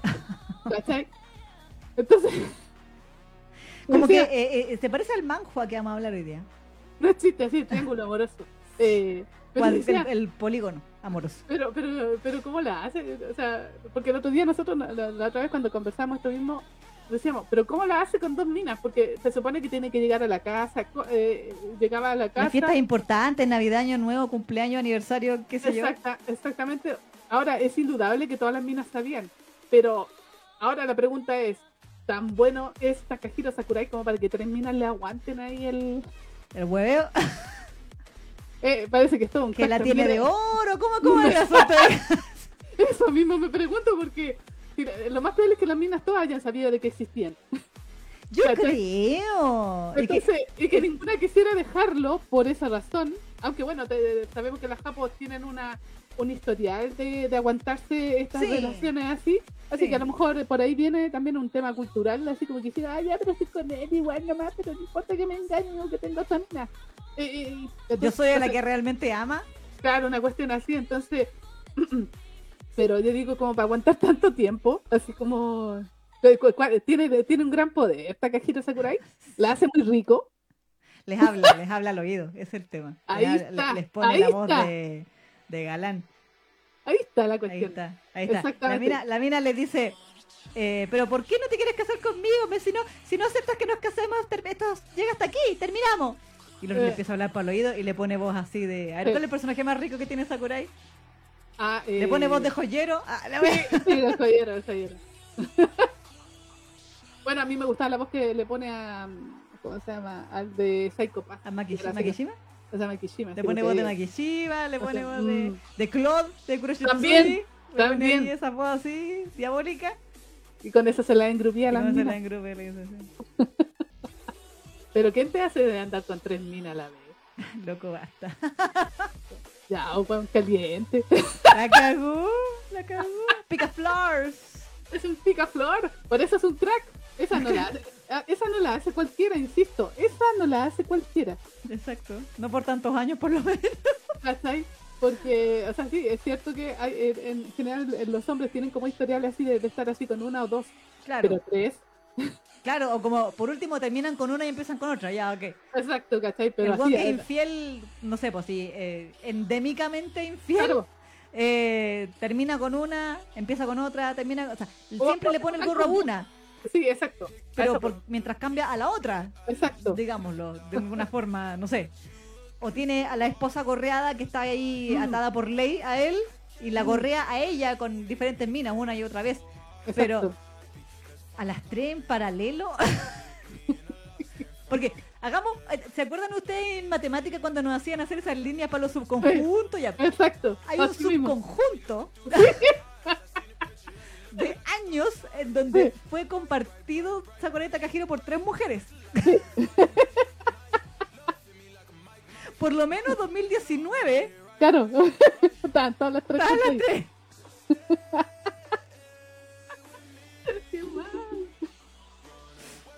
Lo malo que esta vez le va a salir carito la, la, carita la gracia. Y lo más probable que ahora, si se le aumenta otro escándalo más, porque hasta ahora se había salvado del escándalo anterior, de hecho, ya estaba anunciada su voz para otros animes y en especial a la película de Psycho Pass, ¿no? que se viene una película de Psycho Pass, mm. donde también él hace un personaje ahí y mm. también ya estaba confirmado como actor de voz. Claro. Pero, eh, o sea, bueno, no sé si eventualmente a lo mejor el loco tiene tanto poder que en realidad es intocable y da lo mismo si te, si te mandan los escándalos. Claro. Pero vamos a ver cómo le va en esta ocasión porque sigue acumulando escándalos. Takahiro Sakura. Así que... Y, mientras tanto, el, el Seiyu de Makoto, y a mí por menos me... a mí por menos me, me echaron de todo. Sí. Hasta free me quitaron. Dejó de ser el juzgando de todas. Sí. O sea, igual volvió para la película final, pero pero después de que su banda fue de suelta, mm. le, cagaron el single que iba a salir con Free. Exacto, sí. Le lo echaron de todos los otros monos. Sí. Y, obviamente le llegaba... O sea, lo echaron de Tokyo Revengers, ¿verdad? Sí, po, Tokyo Revengers. Y, imagínate la cantidad de odio que le tiene que haber llegado por redes también, po. Sí. De todos los fans. Sí, de Lisa. De Lisa, así como, te, vamos a matar, maldito. Ten, miedo cuando estés en el tren. claro, cuando estés solo en el tren ahí, cuidadito, cuidadito. Sí, así como, tipo Yakuza, así como Sí. a Yakuza. Mira tu espalda cuando estés ahí en el andén. Sí. No. Pero un crack, ¿ah? un crack Sakurai. Yo igual me pregunto, ¿Sakurai tendrá hijos? Yo creo que sí. No sé, no sé si tendrá hijos. Con la señora, por lo menos. No sé si con la amante, pero... No sé si. No, habría que mi- mirar a ver. Veamos esa información en algún lado. Yo creo que por la edad yo me imagino que sí. Sí, pues. Igual la otra vez, bueno, lo hablamos cuando hablamos de la vez del escándalo anterior de Takahiro. Eh, de que eh, si ustedes han visto varios youtubers que hablan de Japón, bueno, documentales y todo esto, e incluso lo hemos hablado acá en el programa de esta cultura de la infidelidad que existe, Mm. no solamente en Japón, ah, en Asia. No, en Asia en general. Mm. de que como que el matrimonio es el trámite, es como por cumplir y que el amor romántico lo tienes que buscar de fuera de tu casa, sí o sí. Es como un pensamiento que uno diría, ya, pero eso es súper arcaico, pero se mantiene de ciertas maneras bastante presente en, en Japón. Como que el otro día veía otro video de un youtuber este Naka, Eh, que él hablaba específicamente de por qué había tanta prostitución y Mm. barrios rojos y, y tantos servicios así de índole eh, cochinona eh, en, en, en Tokio y en otras partes de Japón, en todo Japón en realidad, como para que el hombre haga lo que quiera. En Exacto. el fondo, así como a vista y paciencia de todo el mundo, o sea, como que son calles y calles, y es verdad, calles y Mm. calles de minas, como minas gratis, o sea, no gratis, Claro. pero así, por cualquier tipo de servicio, Claro. de todo. Entonces, como que la infidelidad sí está muy permitida, o sea, como que no te, no te pueden decir que no, es que los japoneses son todos súper fieles, no es mentira. Mm. Entonces, eso me, me, me llama la atención de que quizás Takahiro tiene esta mentalidad nomás, como mentalidad del Claro. hombre japonés de Mm. el matrimonio es el trámite. Claro. Yo no me voy a separar de mi esposa porque mi esposa es legal Ujú. y aunque nuestro matrimonio esté muerto, por ejemplo, Eh, no me voy a separar de ella, pero a su vez voy a tener relaciones con otras minas fuera de casa y, y listo. Ahora, el tema con Sakurai es que uno se pregunta, pero entonces, ¿para qué las mantienes por tanto tiempo? entonces, Sí, pues al parecer no son esas aventuras así como de, de, de un tiempo nomás. claro, de una sola noche Exacto. o no sé, pues como un mes, tres meses, ya, chao. Exactamente, no, pero o sea, imagínate, pues es, es toda una vida, 15 años, pues Sí, 10 años también. sí. Entonces, lo que hace que a este loco no le gusta perder ni pan ni pedazo. No, de más. Es decir, como ni pan, ni pedazo, ni mantequilla, ni mermelada, ni jamón, Exacto. queso, Las quiere todas. todo así. Sí. Sí. Hasta chucrut le tienen. sí. Ay, dice, hay Takahiro Sakurai para todas. Vengan, Sí. para- vengan a mí, vengan a mí, yo, yo les doy amor. Claro, claro. Capaz que te imagináis que en realidad todo este escándalo solo destapó porque Takahiro Sakurai un día dijo, creo que ya las conozco a las tres lo suficiente para presentarlas entre ellas y que tengamos nuestra orgía. En una de esas a lo mejor a él le gusta el poliamor. a Claro, claro, claro. sabe. Claro. Después Takahiro Sakurai va a decir, no, es que yo me inspiré en un show del Discovery Home and Health del weón que tenía como siete, mari- siete esposas. Entonces yo dije, si él puede, ¿por qué yo no? Dijo, Sí, porque quiere, quiere tener su propia harem, quiere cumplir Claro. el sueño ahí de, de los personajes que ha hecho. claro, claro, claro. Lo- sí. lo harem. Si el, si el weón de Renta Girlfriend puede, ¿por qué yo no? Dijo Sí, claro. Sí, sí. Pero bueno, viendo las fotos, bueno, pero es que las capas también tienen sus gustos bien raros, pero en realidad está como, o sea, de hecho, la, la foto que sale aquí es como del 2017 y ya se veía peito. Sí, no, si está, la edad, la edad lo alcanzó. Sí, sí, entonces, wow. Y de- bueno, igual no es tan viejo, tiene 48 años nomás, según esto, por el 74.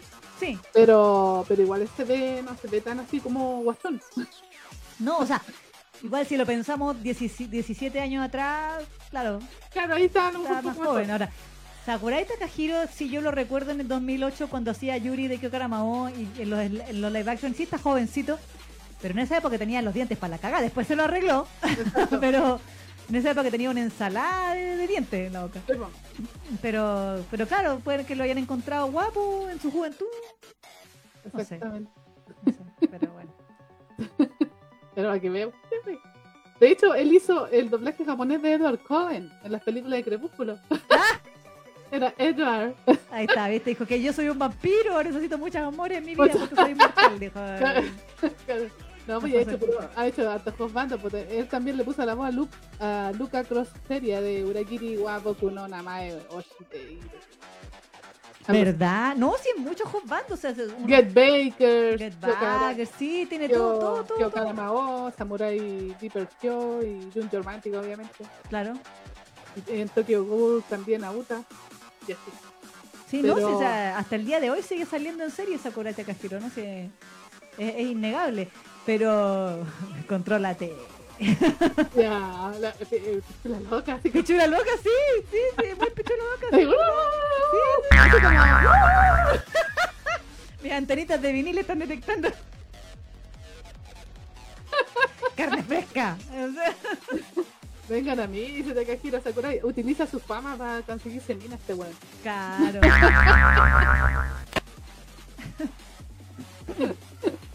Si pudiéramos le pondríamos el caliente caliente, ¿ah? Pero no podemos. no, no podemos poner el caliente caliente. Pero caliente caliente. Eh, caliente caliente. Oh, va. Se lo merece. Sí, sí, se pasó, loco. Y bueno, si estas alegatos resultan ser verdad, puta, pues esta es lo que siempre nomás, pues, mijito, ¿qué quieres? Sí, pues sí, o sea, le va a salir charita la gracia. Sí, pues. Los sueños se terminan en algún momento. Sí, nada dura para siempre. Nada dura para siempre, querido.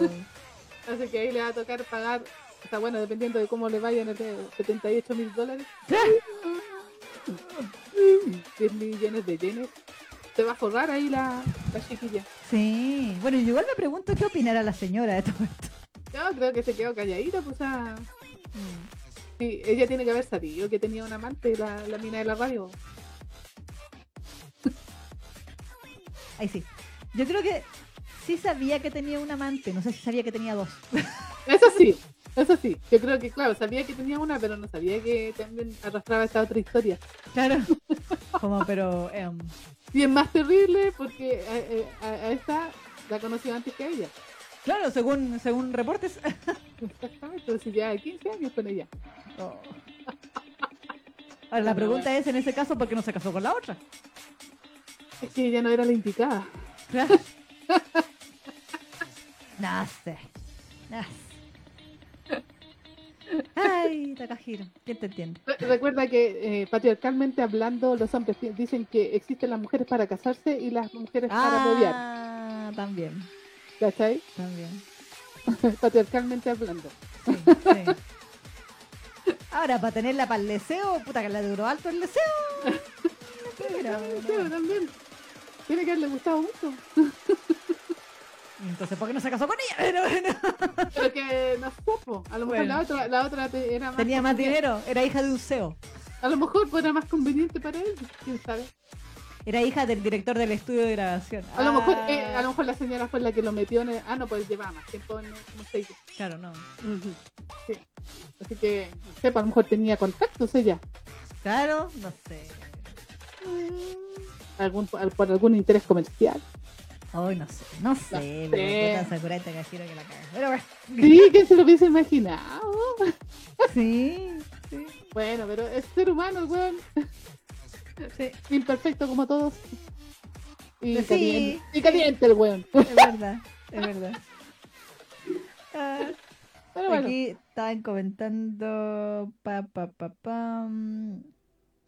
Y. Gaby de hecho decía Takahiro, Pichula, Loca, Sakurai. Exacto, tal cual. La carita pregunta, ¿y de dónde sacaba tiempo? es que eso, eso, es lo que me pregunto, por eso digo que es tan crack, porque en realidad tiene que haber tenido sus tiempos así como súper medido para poder darle tiempo a, las tres. Claro, y su trabajo. Y, la pega. Sí, pues, esa Takahiro es un sello popular, no, no es que le, le sobre el tiempo libre. Exactamente. Pero bueno. Emily dice 15 años y tenían fotos. Dice. Pau dice, ¿cómo lo, ¿cómo lo hizo, weón? Tres minas distintas y con una casado. ¿Cómo no se enreda con tanta mentira y cómo tenía tanto tiempo? Emery dice, pucha Sakurai, si sigues así, ni para Jun yo te van a llamar. Aquí Emma dice, enterándome por sus lives como siempre de las noticias más relevantes. Takahiro quería tener su harem. El Seiyu me daba igual antes, a pesar de que hizo de Misaki. Pero ahora como que hay decepción, a pesar de que ni bola le daba a sus papeles. dice. y te decía hashtag el harem de Takahiro. Exactamente, exactamente. Y Lía dice, ¿se dan cuenta que Sakurai dividió tan bien su vida entre tres minas y su trabajo con la cantidad de personajes y trabajo que ha hecho este último año? Exacto. La Diana dice, sería una excelente historia para la Rosa de Guadalupe. Y sí. Saludos Lili López también que llegó ahí. Hola, Titi. Que anda de vacaciones en el sur, dice. Ah, mira, qué bien. Dice, eh, yo ando vacacionando en el sur y apenas tengo señal, pero al fin las puedo ver. Ah. No. Y dice Elliot, con razón en un grupo de Jujutsu Kaisen hasta estaban buscando qué sello podría reemplazarlo por si no seguía con Geto. La Emma dice, cuando regresen de sus vacaciones aparecerá en alguna web japonesa que Takahiro tuvo una cuarta amante. Así, el crack nivel Dios. claro. Aquí Saku- Sakura decía, ya, pero Sakurai zafó porque él contó todo, no como el otro porque lo sapearon. No, nada que Ah. contó todo, o sea, la primera amante la, la paparasearon, si no fue... Mm. No fue que... No, Ah, pero. porque, porque ah, lo después paparasearon porque se enteró que supuestamente ella se enteró que él estaba casado porque Exacto. esa revista le sacó fotos con la señora. Exacto. Eso. Mm. Exactamente. Y dice Eric, wow, esto está mejor que Laura en América. ¿Qué pasa el desgraciado? Sí, así, está como un buen programa, así como la, el caso cerrado, güey. Sí. Sí, Para que lleguen las tres minas y a demandarlo ahí. Claro. Doctora, yo vengo, de, yo vengo a demandar a este desgraciado, porque este desgraciado me engañó durante 15 años, doctora, y me engañó con dos mujeres, su esposa y otra más. Me salió notable. Que pase la doctora. y después, que pase la tercera amante. Estúpida, mi marido, idiota.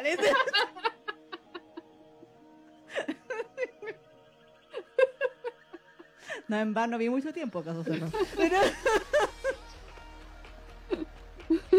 Un capítulo estaría así, eh, empataría con el capítulo del hentai de la doctora Polo. Es verdad. Superarlo jamás, pero, pero empataría.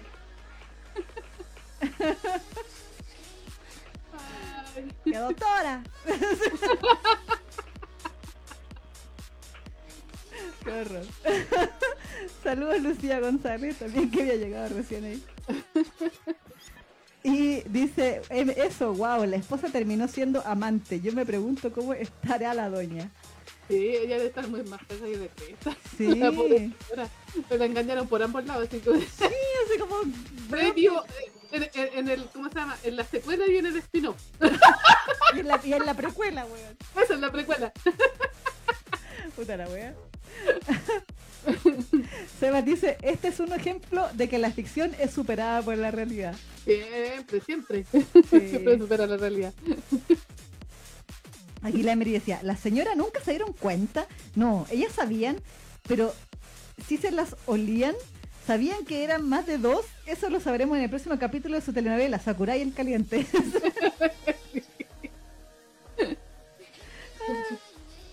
Lía Cano, ¿saben algo? A Sakurai se le fue la boca de que estaba casado mientras estaba en su programa. Hablaban del estreno de Sakurai, de Sakura Clear Gen. Allá cuando se estrenó. Ahí fue donde le empezó a cagar. Mm. Lucía dice, un tío que tenía engañó a mi tía y hasta tenía otra familia. Ah, pues sí. Sí, pero po. Claro. Aún así tu tío no llegó al nivel de Sakura. No, de- de-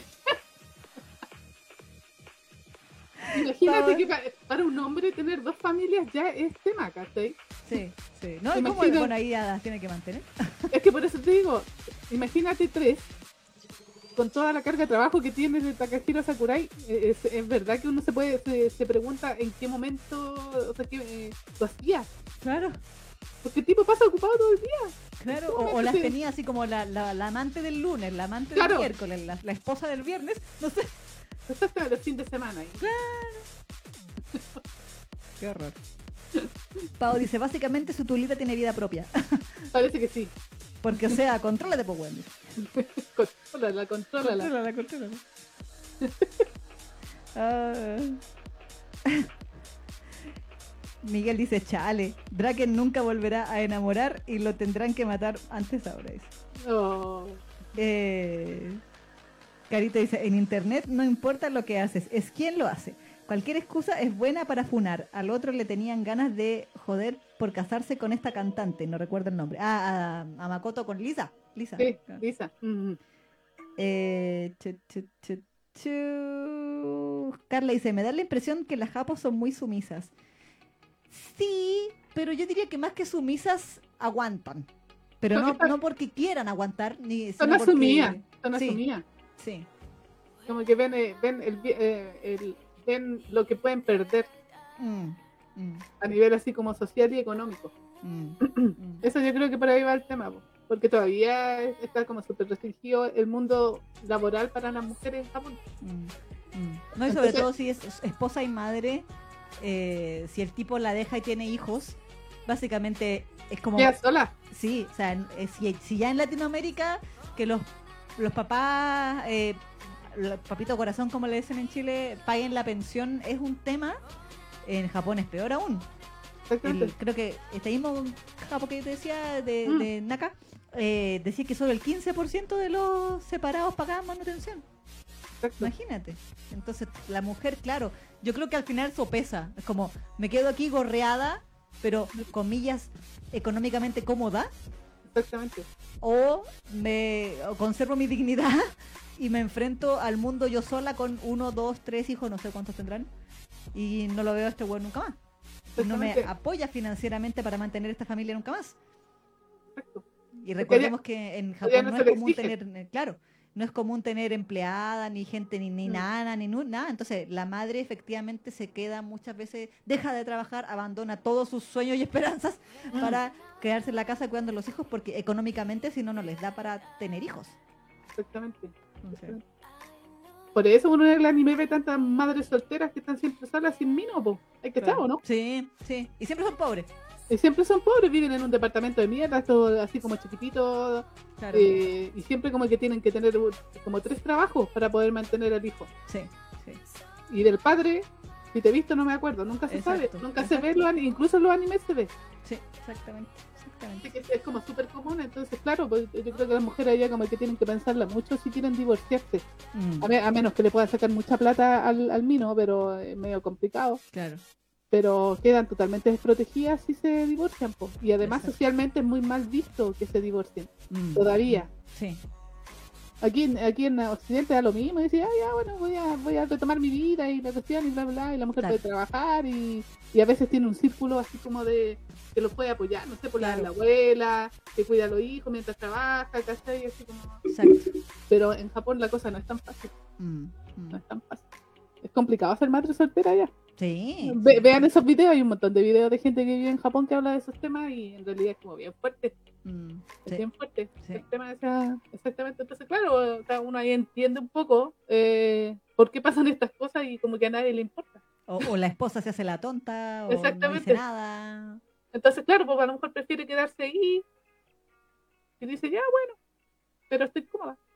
Claro. A lo, mejor, a lo mejor ella también después tiene ahí su... A lo mejor ella también tiene claro, por su lado también dice, bueno, este weón me gorrea, lo gorreo yo también, pues sí, ¿qué tal? Exactamente, exactamente. Eh, es como súper común de que al final estén juntos, pero ambos tengan sus propias historias por, por cada lado. pues. Claro. También es común. Mm, y se mantienen juntos solo como no sé pues, por el contrato por los hijos o por lo que sea. O por, los, o, por la apariencia también Hasta tienen un término. Kamenfusu se llama, que es, literalmente son parejas con máscara, Es- eh, ahí está ¿ven? Que es parejas que están juntos, pero en realidad no, no- hace rato que están justo por inercia, exactamente o por las apariencias principalmente. Sí, y, ahí. Y cada uno tiene su pareja por su lado y piola exacto. Sí, igual, igual tienen como otra concepción igual es como otra eh, otra otra manera de verlo todo que claro para nosotros es como súper eh, Sí, para los occidentales pero ellos como que parece que lo, lo- lo ven de una perspectiva totalmente diferente que para nosotros es muy difícil de entender sí, sí. Porque eh, aquí también entra el tema eso de lo que hablaba en mi super post, esto del colectivismo y el individualismo. Nosotros Mm. somos súper individualistas y obviamente cualquier cosa que nos pase, nos pase es como terrible y, y- yo el, eh, cómo me lo hacen a mí, como es que en cambio ya para, como que para Oriente lo ven desde otra perspectiva, Mm, como que no, el, el individualismo no tiene tanto peso como en Occidente, Claro. lo ven por otro lado. Entonces yo creo que por ahí también va esa, esa de ser tan asumida Sí. y que, que la, que la infidelidad eh, sea una institución, porque eh, efectivamente es una institución. Sí, sí. Desde la época Heian. ¿Se acuerdan de esa serie que hablamos? Está, está por ahí en uno de los capítulos, que era esta de las cartas del, del Karuta, de estos poemas antiguos. No me acuerdo cómo se llamaba la serie, tenía un nombre así como bien japonés. Y, y ahí en esa misma, esas mismas cartas se supone que eran puros poemas de, de gente de la corte que estaban casados, pero que tenían amantes. Y amaban a sus amantes, y se lo escribían a sus amantes Exacto. porque el, el concepto, yo me acuerdo de cuando estuve en Japón, en, un- en mi curso de género y sociedad que hice, el ramo más que, que tomé, eh, entre los muchos textos que nos hicieron leer, eh, había muchos que decían, que hablaban del rol de la mujer en la sociedad japonesa y hablaban de que el concepto de amor romántico básicamente empezó a llegar de Occidente con el siglo XIX, XX. Claro. Entonces es así de nuevo, aunque ustedes no lo crean. O sea, la historia de Japón en todos los siglos para atrás, el amor romántico como parte esencial del matrimonio, No, eh, no era considerado. exactamente. Era literalmente un contrato. Sí, por conveniencia, por, eh, por hacer, eh, no sé, eh, eh, alianzas. Claro, claro. Básicamente como lo que pasaba en, en- en, no sé, por la aristocracia en la época de los Claro. reyes en Europa. claro. Matrimonios arreglados. Exactamente. Eh, y era, era normal, entonces, no es que, porque siempre en las, en las historias occidentales se ve que el matrimonio arreglado es lo terrible, Sí. y pobrecita, y ella entonces conoce al verdadero amor y, y decide no casarse con el matrimonio arreglado, Claro. y siempre es una historia como de tragedia, así bien, Claro. bien intensa, romántica, hollywoodense. Claro. Pero, en, pero si tu sociedad son todos así, tu mamá, tu tía, tu hermana, tu prima, tu vecina, la, tu- la señorita de la casa del frente, son todas así, es normal. Entonces, es así. Entonces, comillas, podríamos decir que te crías con que es así el mundo. Entonces, no te extraña ni tampoco te sufres tanto eh, de que por qué a mí me tocó esto. O sea, a todas les toca eso. Entonces, es distinto que cuando, cuando es todas consiguen el verdadero amor menos yo. Exacto. Eh, ahora, eso no quiere decir, por supuesto, que nunca existió el verdadero amor en Japón. Sí, o sea, no, no. o- obviamente, más de alguna pareja se habrá casado antiguamente también por amor, o, la clásica que se conocían de niño, ¿eh? Claro. No, además. usted fuera. Ah, En estos pueblitos, pensemos pueblitos del siglo XV y XVI en Mm. Japón, que estaban entre medio de las montañas donde todos se conocían. Eh, Probablemente ahí también existían matrimonios por amor, está bien. O se gustaban. no sé. Claro.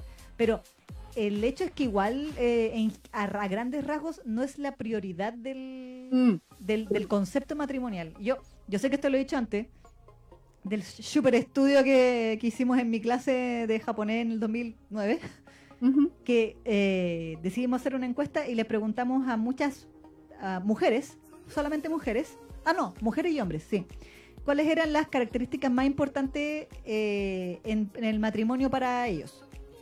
Eh, era amor, dinero o seguridad, una cosa así. Y la gran mayoría, tanto hombres como mujeres, pusieron seguridad por sobre el amor. Tal cual. Y nosotros le preguntábamos por qué seguridad. Y decían, no, porque el amor se acaba, po. Como que súper asumida. Estamos hablando de gente de 21, 22, 23 años. Sí, po, que se supone que están como con toda la. Así como con todo el impulso así Juvenil. romántico. Mm. Y ellos ten- ya, ya tenían asumido que eh, es más importante la seguridad en el matrimonio que el amor. Entonces, con esa mentalidad van a salir a la sociedad y van a casarse. Ya están muchos casados con hijos a esta altura. así. Ujú. Imagínense, eso fue hace como 15 años atrás. Entonces es así que se perpetúa el modelo del no amor. Exactamente. No sé. No, y aparte que también está esa visión que tienen de las mujeres, pues, o sea, una vez que tiene hijos ya deja de ser mujer y llega y se convierte en madre Exacto, y, y ya no vuelve a ser tocada por el marido, básicamente. exacto. Porque sí. Así que, claro que se asumen de que en realidad la seguridad es más importante que, el amor. pues. Claro. claro. En realidad son prácticos, si uno lo piensa. Sí, eh, súper pragmático. Sí, exactamente. Pragmatismo a nivel Dios. Sí, sí, sí. Así que no se sorprendan porque nuestro querido Taka- Takahiro Sakurai tenga tres minas, porque en realidad su cultura eh, es así. Sí, sí, o sea, hay, hay, una, hay una condena social en cierta forma, pero es una condena bien hipotenusa, hay Sí. que decirlo. sí, sí, exactamente, exactamente, tal cual. Es como, es como la, estas cuestiones, las contradicciones de Japón, po, porque no sé, pone normas contra, no sé, la, la- el, el porno, pero eh, es el, el- el productor de pornografía más grande del mundo, así poco menos. ¿Cachai? Entonces como ¿cachai? Y de los fetiches más rancios del universo. Exactamente, exactamente, tal cual. Sí. Las contradicciones de la vida y contradicciones de Japón. Claro. Oye, gracias, gracias que pensé que le gustó mi imitación. No, sí, si te estaban tirando de flores ahí por, eh, por la imitación a él. Desgraciado. Claro. gracias. No, no era Chiya Hayafuru Sakura, era la serie, bueno, la hablamos creo que en el mismo programa que Chiya Hayafuru o en el anterior o en el posterior, pero era eso de eh, ah, Hyakuni Nishu, una cosa así se llamaba la, la serie, era una serie ambientada en la época Heian, si la, la hablamos, está, los Ah, monitos sí, estaban ambientados en esa época y eran como las historias de los poemas, eran como Sí, capítulos cortitos, sí, sí. Sí, sí, me acuerdo. Eran bonitas. Sí, Pero sí, pues básicamente todos trataban del amante, no, de, no del, esposo. muy triste, sí. Eric dice, yo dudo que la mina gane en la demanda, las amantes nunca ganan, ¿no? Sí. Vamos a ver. Sí. Si es que le demuestran de que en realidad la estaba amenazando, ahí podría... Claro, yo creo que por, por amenaza sería más que, que por compensación psicológica, emocional o algo así. Exactamente. Exactamente. Sí. Por amenazas, sí, pues si tienen los correos, si tienen Claro. sé, los llamados, cosas así, igual Exacto. puede, Mm. puede como sea, comprobar de que Hiro Sakurai andaba de matón con ella. Claro, no, ahí, ahí, sí, claro. cosa, ahí le salía... Anda a correr y toda la cuestión. Claro. No sé. Vamos a ver qué, qué tal, qué otra noticia, con qué otra noticia nos sorprende Oh. Hiro Sakurai durante este 2023. Bueno, dejamos de lado a nuestro querido Takahiro eh, y pasamos a la siguiente novedad. Esto ya es un poquito más positivo, ¿ah? por decirlo de alguna manera. Eh, el portal Manta, ¡Yeah! este portal de manguas eh, en, en inglés, lanzó esta semana su versión en español, ¡Uh! siguiendo los pasos de Bilibili, Legend y bueno, Webtoon hace rato. Bien. Tapas también creo que tenía en español. Tapas. Mm, No estoy segura, no sé. ¿No? ¿Sí? ¿No? No, a mí ¿No? nunca me ha salido en español, ¿o sí? Tapas no. ¿Hay, versión, ¿Hay versión en español? No lo sé. bueno, pero por lo menos Legend Bilibili eh, tenían su versión en español y ahora lo tiene Manta también. Que este servicio partió, por lo que estuve viendo, con varias obras ya eh, traducidas, entre ellas el Biel de Semantic Error, que es como su plato fuerte con el que partieron esta versión en español, digamos, de las obras populares de Manta en inglés, sí o sí es Semantic Error. Recordemos que tuvo adaptación a, a live action y todas estas cosas ahí en, en Corea. Em, hace poquito la comentamos también en el programa, en dos programas porque se nos cayó el internet. ¿Verdad? Pues sí.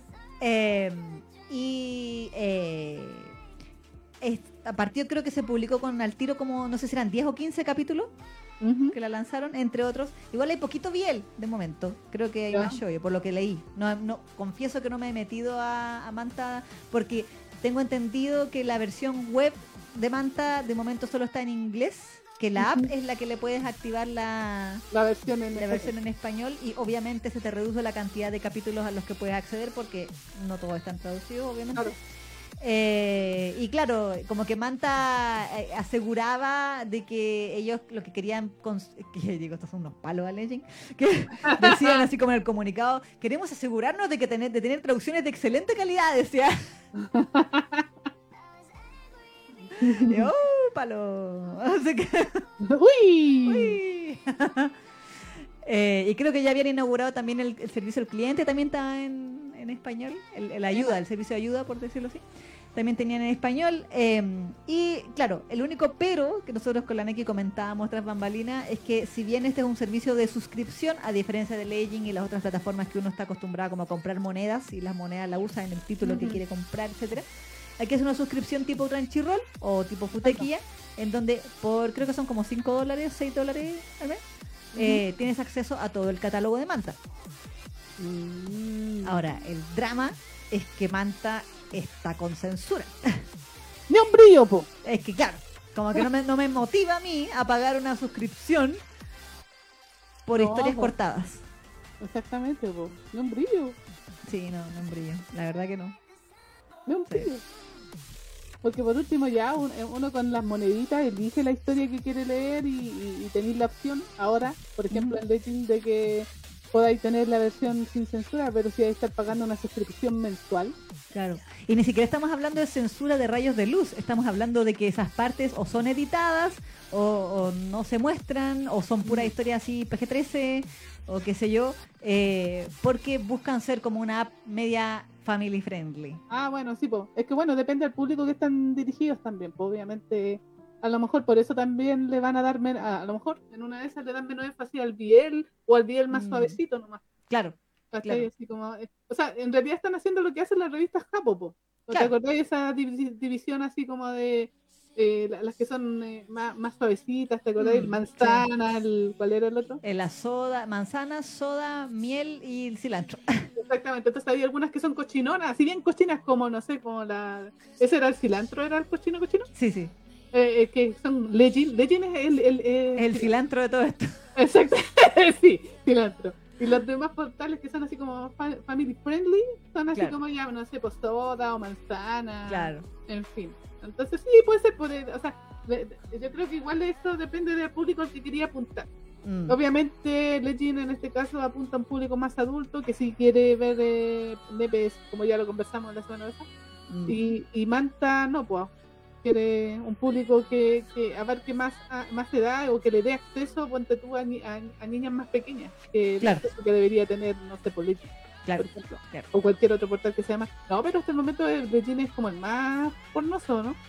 Sí, o sea, la verdad es que yo no sé cómo no, o sea, yo yo sé que Legend es pornoso porque yo le doy la mitad de mi sueldo a Legend, ¿eh? pero, Claro. pero eh, tengo entendido, o sea, por ejemplo, también hay porno en, en Tapitoon, en Tapas, eh, y no sé si, bueno, en Webtoon, no sé, la verdad es que no sé. Ya, pero, pues, pero es que la, la- la- en Manta se supone que por política. no, en Manta, claro, por política no hay porno. Exactamente. explícito. Claro, ¿cachai?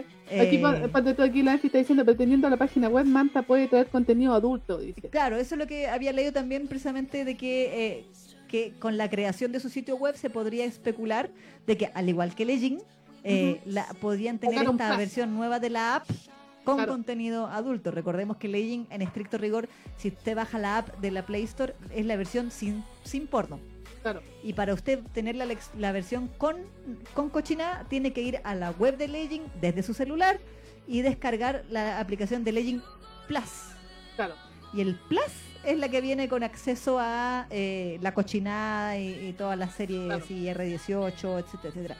Eso, eh, pero eso es básicamente porque Play Store prohíbe que existan las eh, eh, que se que se comercialicen aplicaciones o se publiquen en su portal de, de- de apps apps que tengan que ver con pornografía No, además, además. de cualquier tipo o contenido adulto. Es por eso que tienen que hacer este como camino largo, por decirlo Mm. así, de tener la versión PG-13 en, en, en App Store y la versión cochina en web. Exactamente. Sí, pues ahí es como más de. más restringido. Claro. Exactamente. Eh, Aquí están diciendo que Manta tiene buena historia, yo. De más, de más, pues si, si no pueden publicar porno, lo mejor es que se dediquen al shoyo, porque el shoyo le tiene capítulos, historias bonitas, ro- así trágicas, con dibujo bonito, romance. Y la Emma Úrsula dice: apoyo la moción del día suavecito.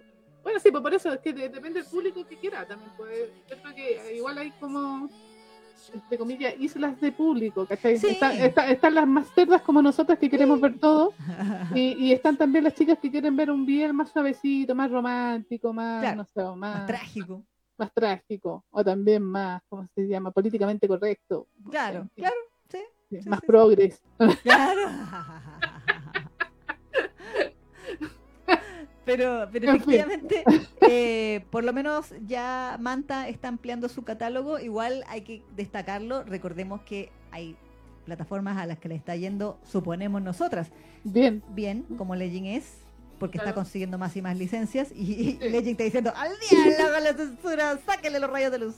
esto, maravilloso. Sí. eh, y, también hay portales a los que no les está yendo tan bien, como el caso de Billy que lo Mm. comentamos también, de que eh, por decir todo gratis, todo gay, eh, Mm. le, le- Le le salió el salió- tiro por la culata. Exactamente, literalmente le pasó a eso y han tenido que reducir personal, no está teniendo las ganancias que esperaban, muchos títulos se están dejando de actualizar con la misma frecuencia, probablemente porque tuvieron que, reducir el equipo de traducción, entonces le han dado prioridad a las, a las historias populares, ¿cierto? Muchas las bajaron, como estabas contando la otra vez tú. Claro, que en, en China habían cancelado, la- así como no, no vende para afuera y, y no las Mm. dejaban ni terminar a las chinas su pobre historia.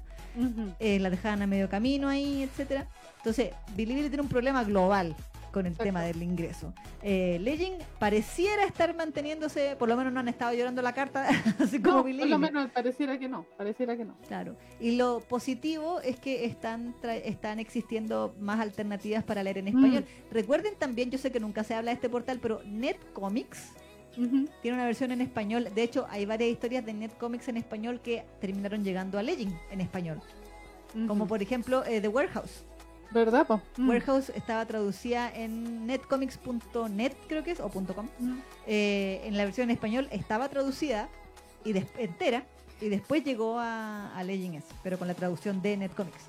Claro. Que es- de hecho es mejor que la traducción de Legend de los inicios, hay que decirlo. Sí, sí. Ahora, ahora Legend, claro, que a- a- a- está en esta campaña que hablábamos de mejorar sus traducciones, pero todos sabemos que empezaron con traducciones bastante... Sí, sí, sí. eh, Si se van a unos cuantos capítulos atrás de Hunger Generation, recordarán algunos capítulos donde nosotros estábamos ahí reclamando porque la traducción era como la mierda. de varias series. Por ejemplo, Sí. La sangre de Madame Giselle. Oh, sí, qué decepción. Yo esa, esa historia no la pude disfrutar por culpa de la traducción de mierda. Sí, Hay que decirlo. Yo le, comenté a la Isa en aquella ocasión de que igual había sido una decepción porque obviamente uno lo estaba viendo en un portal oficial y lo mínimo era que tuviera una traducción que se entendiera. Sí, que tuviera sentido. Sí, exactamente, y, y no, y Giselle no, no, no estaba a ese nivel. Esperemos que eventualmente también eh, arreglen ese... Sí. Esa- yo creo esa que los shows van a ser lo último que van Sí. porque- Sí, sí, no, pues sí, Lechin se tiró ya con los Biel y cachó que por ahí tiene que... Sí. Por ahí tiene que, que Por ahí está. Ahí, está la, ¿cómo se llama? el oro, ahí está Sí, el oro. Ahí está. En, en- en el BL, por lo menos la versión en español. Sí, sí. Porque la, en inglés tiene harta variedad, pues tiene de todo. Sí, sí, tiene Sí. harto, harto mature. De hecho, Exacto. yo estoy súper feliz, paréntesis que a nadie le importa. Pero- porque en Depth of Malice slash Almas Robadas, hoy día al fin se comieron, se comieron. Después, como 60 capítulos, al fin se comieron. Y lo mostraron todo, todito, todo. Porque Con, el príncipe. Eh, No con el, con el, con el duque, con el de pelito plateado. Porque el de pelito plateado sabe que ella es mala y no le importa. Ah, ya, amor verdadero ese. Sí, amor de villanos. Yo como que de verdad ahora digo, sí, usted que se juntos son los dos malos. Así que- y él como que de hecho después le dijo así como, porque como que al día siguiente él, él, él ¿qué se lo? Spoiler. Él sí se enamoró de ella. Mm. Así como dentro de su, más que maldad, como su ambigüedad moral, como que él dice, como que tiene un, dice yo tengo un, mi, mi sentido de la moral es bastante ambiguo, es el que- pero como que él le, le encuentra que es maravilloso que ella sea así mala, porque le supo, ella le supo sus maldades y también no le importó. Entonces, como que le tiró un comentario así como, pa, hubiera sido tú, yo lo hubiera matado. Le dijo, no fue así. Entonces, entonces él dijo, no está decepcionado de mí. Dijo, sí, porque, te- o sea, sí, igual estoy un poco decepcionada porque te falló el plan. Debe ser una buena así. Entonces él como que está maravillado de que existe una mujer como ella, entonces la ama. Está bien, pues. Sí, sí, ¿eh? Sí, sí. Los villanos también tienen derecho a amar. sí, sí. Y les encuentro que son una pareja tan ideal, así como, como que de verdad sí sean malos juntos. Así como, Qué bien. sí, sí, sí, sí. Ahí mostraron todo qué capítulo es. Ay, Voy a ay, verlo. lo, voy, a ir a comprar, es Voy- el voy- capítulo. Voy a ir a ver exclusivamente ese capítulo. A ver, mira, para que cachí, te voy a dar los números porque para que pa- solo los de la relación de ella para que entendáis el, el, el No, quiero, no, quiero No la- pocos. No, sí, quiero solamente cuando se comieron, no quiero los otros capítulos. Ah, bueno. no quiero historia. ¿Veis? No, Ahí la que el público de Legend que no que- No quiero en, en este, en, en este, porque esta es hetero, esta es cosa, Sí. en esta quiero, quiero ver que se coman los dos. Ah, ya, muy bien. Bueno, te digo el tiro, espérame. Es el capítulo. Lo, lo aquí, en mi. A ver, es. Va esperar también cuando salga en español ¿eh? No sé, sí, creo que va con una semana atrasado nomás. Ah, ya, bacán. Entonces mejor sí, aún. Sí, sí, sí. Eh, les digo el tiro, Defton Malice. De hecho, curiosamente, Depth of Malice en Legend en inglés tiene versión así cochina y versión para todas las edades. ¿ah? Mira. Así que yo creo que este, este capítulo de hoy no va a salir en esa versión. Mira, yo te diría que empieza en el 66. Ya. 66 60 y en el 67 que es el de hoy día, ahí ya, ahí todo el, el acto, Todo pasando. todo pasando, sí. Maravilloso. Ya, le voy a echar una mirada. Sí, sí, sí. Ahora, yo te recomendaría No, No, desde el 64, 64, Ala. 65, 66, 67, así es como que entra y en onda. ah, ya, pues. ¿Y para la atención sexual? Sí, sí, Ya, me parece. sí, porque ahí en el 64 es cuando él llega a rescatarla del secuestro y ahí se ve que él está todo enamoradito No. y, y ahí y dentro de su maldad. Entonces, Muy bien, muy bien. Parece. así que bueno, lean de estos Malice, es buena. Sí, está fascinada la Isa hace tiempo que está tirándole flores a, a la historia. Sí, sí, es que de verdad que me la encuentro, por lo menos para la cantidad de, de historias que leo yo, bastante refrescante que de verdad sea la villana y de verdad ya sea mala. Y no sea Sí, así como la, la reencarnada que, ah, es que yo eh, me reencarné en la villana, pero quiero ser buena, Mm. porque no me quiero morir. No, ella está así como, no, todos los que me hicieron daño pagarán. Y- y Ve- está en ¡Venganza! ese- Sí, venganza, y me importa una wea. Entonces, no, bien, Mm. bien. Sí, ya se ha piteado como a tres hueones ya. Entonces, sí, sí. Verdad, verdad. Y y hace uso de sus encantos femeninos para engatusar a los hombres como mala mujer. Sí, sí. Así que no, léanla, está buena. Muy bien, muy bien. Sí, se llama, ah, están preguntando el nombre. En español está como Almas Robadas, en Legend en español. En inglés está como Depths of Malice, como las profundidades de la malicia, podríamos decirlo así, o de la maldad. Depths of Malice. Perla dice, Neki, dos puntos. A mí no me importa la historia, yo quiero el delicioso. Pues sí. Y Carita dice, los villanos también merecen amor y comerse amorosamente. ¿Sí? Por supuesto que sí. Sí, sí, sí, sí. Ahí todos pidiendo el nombre, ah, muy bien, muy bien. Ahí les interesó a las cochinas. Emma dice, un villano encontrando a alguien que lo acepte tal cual es y que lo siga a pesar de todo es lo más tierno que se podrá ver. ¿Sí?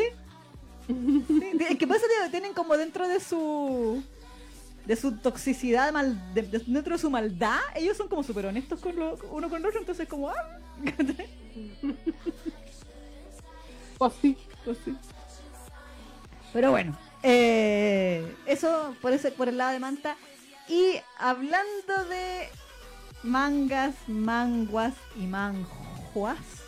Sí, se estaba buscando ahí la información así como más específica de, de, lo que vamos a hablar a ahora. Bueno, las personas que me siguen en Neki Neki ya saben un poco de la, opinión al respecto de, es, entre comillas, esta polémica, porque son de estos típicos así como palabreos que existen en Twitter, porque Twitter. eh, Porque Twitter es Twitter siendo Twitter. Exactamente, entonces claro, eh, uno dice ya la polémica, pero en realidad nunca fue nunca fue tendencia, pero sí me llamó la atención por el hecho de que había mucha gente que estaba reclamando, efectivamente unas españolas, Ujú. yo me puse a cachurear ahí su- sus perfiles, las chicas cerraron su cuenta porque parece que en realidad- o sea, no la cerraron, sino que la pusieron en ¿En privada? En privada, exactamente, parece que le estaba llegando mucho hate. Oh, Eh, qué ¿Cómo se llama? Pero, eh, claro, pues yo vi un poco de su Instagram, así me puse súper stalker, pa- es que para informar cómo corresponde. Claro, claro, sí. por, por fines informativos, Claro, por, por la tarea.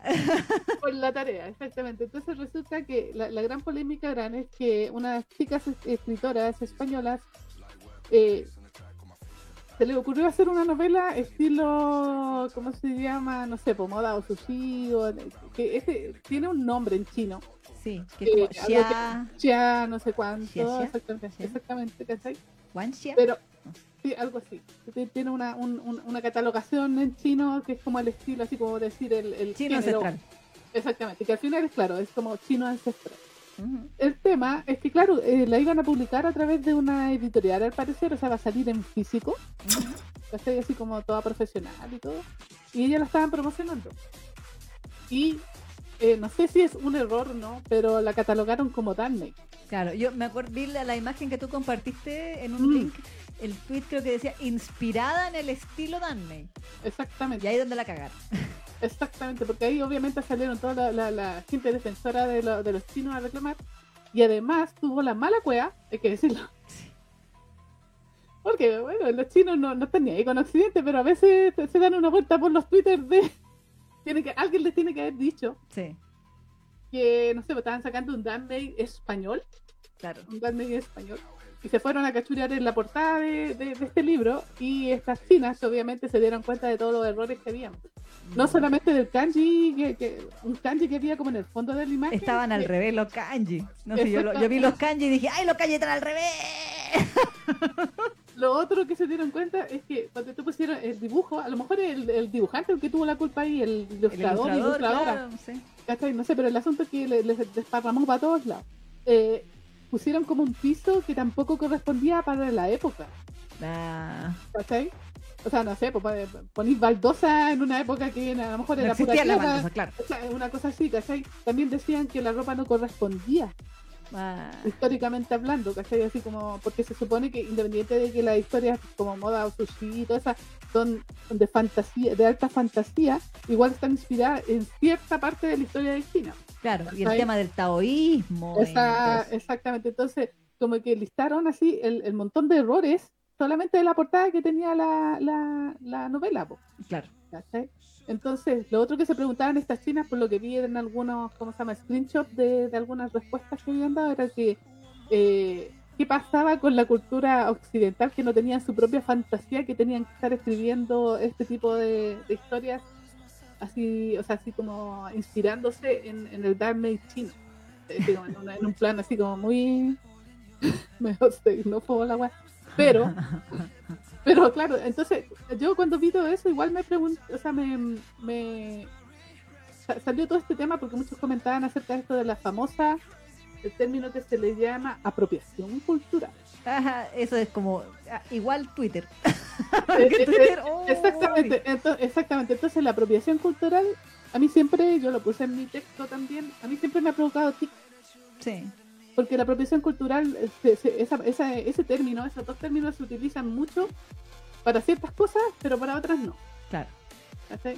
Cuando técnicamente, pues, para mi gusto y por lo que leí ahí de, de un poco de lo que significa o implica la apropiación cultural, técnicamente nosotros todos nos estamos apropiando culturalmente de cosas que no nos pertenecen. Exacto. Sí. O sea, nosotros somos amantes aquí del biel y, y del anime y todas las cosas, y técnicamente eso también es de algo que es culturalmente japonés. Exacto. Exacto. Entonces, bueno, creo que había como una diferencia cuando también, cuando se apropian, ponte tú, con culturas así como de, de no sé, pues así como los mapuches, y a eso le sacan eh, plata, Tiene que, ponte sí, tú. tiene que ver como con un tema comercial también. Exactamente, tiene que ver con el tema de que, claro, se, se apropian, es como lo que pasa cuando eh, de repente marcas de moda sacan eh, ropa con estilo, ponte tú, estilo mapuche, por decirlo, es un ejemplo, no, no, Claro. no he visto nunca nada de eso. Y claro, pues sacan toda una línea así como para eh, venderla, que son súper eh, adelantados y así como súper eh, di- diversos. Claro. En realidad se están aprovechando de esa cultura menor para sacar, din- sacar dinero. Claro. Claro. Entonces, pero en este caso, claro, pues, o sea, igual aplicaría un poco eso de la apropiación cultural, porque obviamente, técnicamente, una historia, por muy que esté ambientada en China, si no está escrito por chinos, para mí no es tan bien. Para mí. Claro. Que yo creo que hay un hay un tema ahí. Yo también eh, eh, me ha tocado ver el- las quejas de la gente que habla de apropiación cultural eh, fuera del ambiente otaku. Claro, claro. Recuerdo muchos casos, como tú bien mencionabas, del tema de la, la industria de la moda en particular. Claro, La industria de la moda ha sido bastante criticada por eso de que como que un diseñador, no sé, un diseñador francés claro. agarra una, no sé, un estilo, no sé, creo que una vez pasó con un pueblo de México, uno Claro. de los pueblos abo- eh, eh, aborígenes de México, no eran los aztecas o de- Mm. ni los mayas, era como un pueblo más pequeño, que tenía como un cierto tipo de telas, que era como tradicional de ese pueblo, Claro, y, eh, ese, y ese diseñador como que básicamente se lo plagió claro. y hizo una línea de ropa con ese tipo de, de entintado, no me acuerdo cuál era el tema. Y obviamente también después hubo una demanda porque la gente de ese pueblo dijo, oye, qué wea, esto es nuestro, ¿cachai?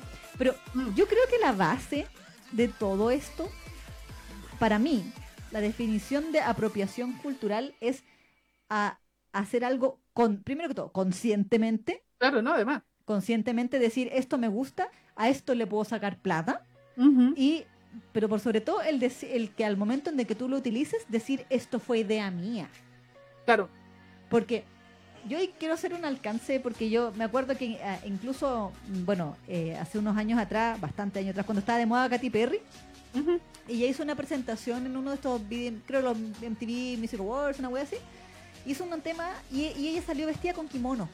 Claro, claro. Y su presentación era toda, toda, toda asiática. Onda tenía eh, la sombrilla, los, ah, llovían pétalos de cerezo. Y era súper linda la presentación. O sea, yo la vi, yo como otaku, ¿cierto? Y dije, uy, como que me alegró saber de que a ella le gustara la cultura japonesa al punto de querer meterla en una, en una, eh, Una performance. performance, ¿cachai? Mm.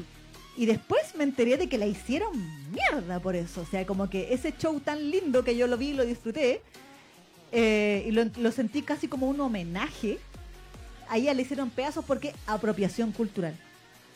Y los japoneses, había- hay un video, ustedes lo pueden ver, bueno, es súper antiguo porque esto pasó hace muchos años, de Nekojita Blog, en donde hablaban de este tema y la Yuko, que es la esposa del español, que ella decía que a los japoneses eh, estaban fascinados con eso, como que les, ellos, no, ellos no se ofendieron.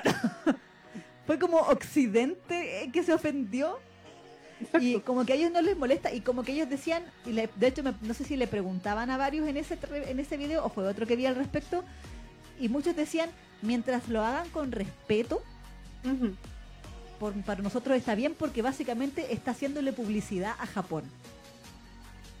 Y ellas se lo tomaban así.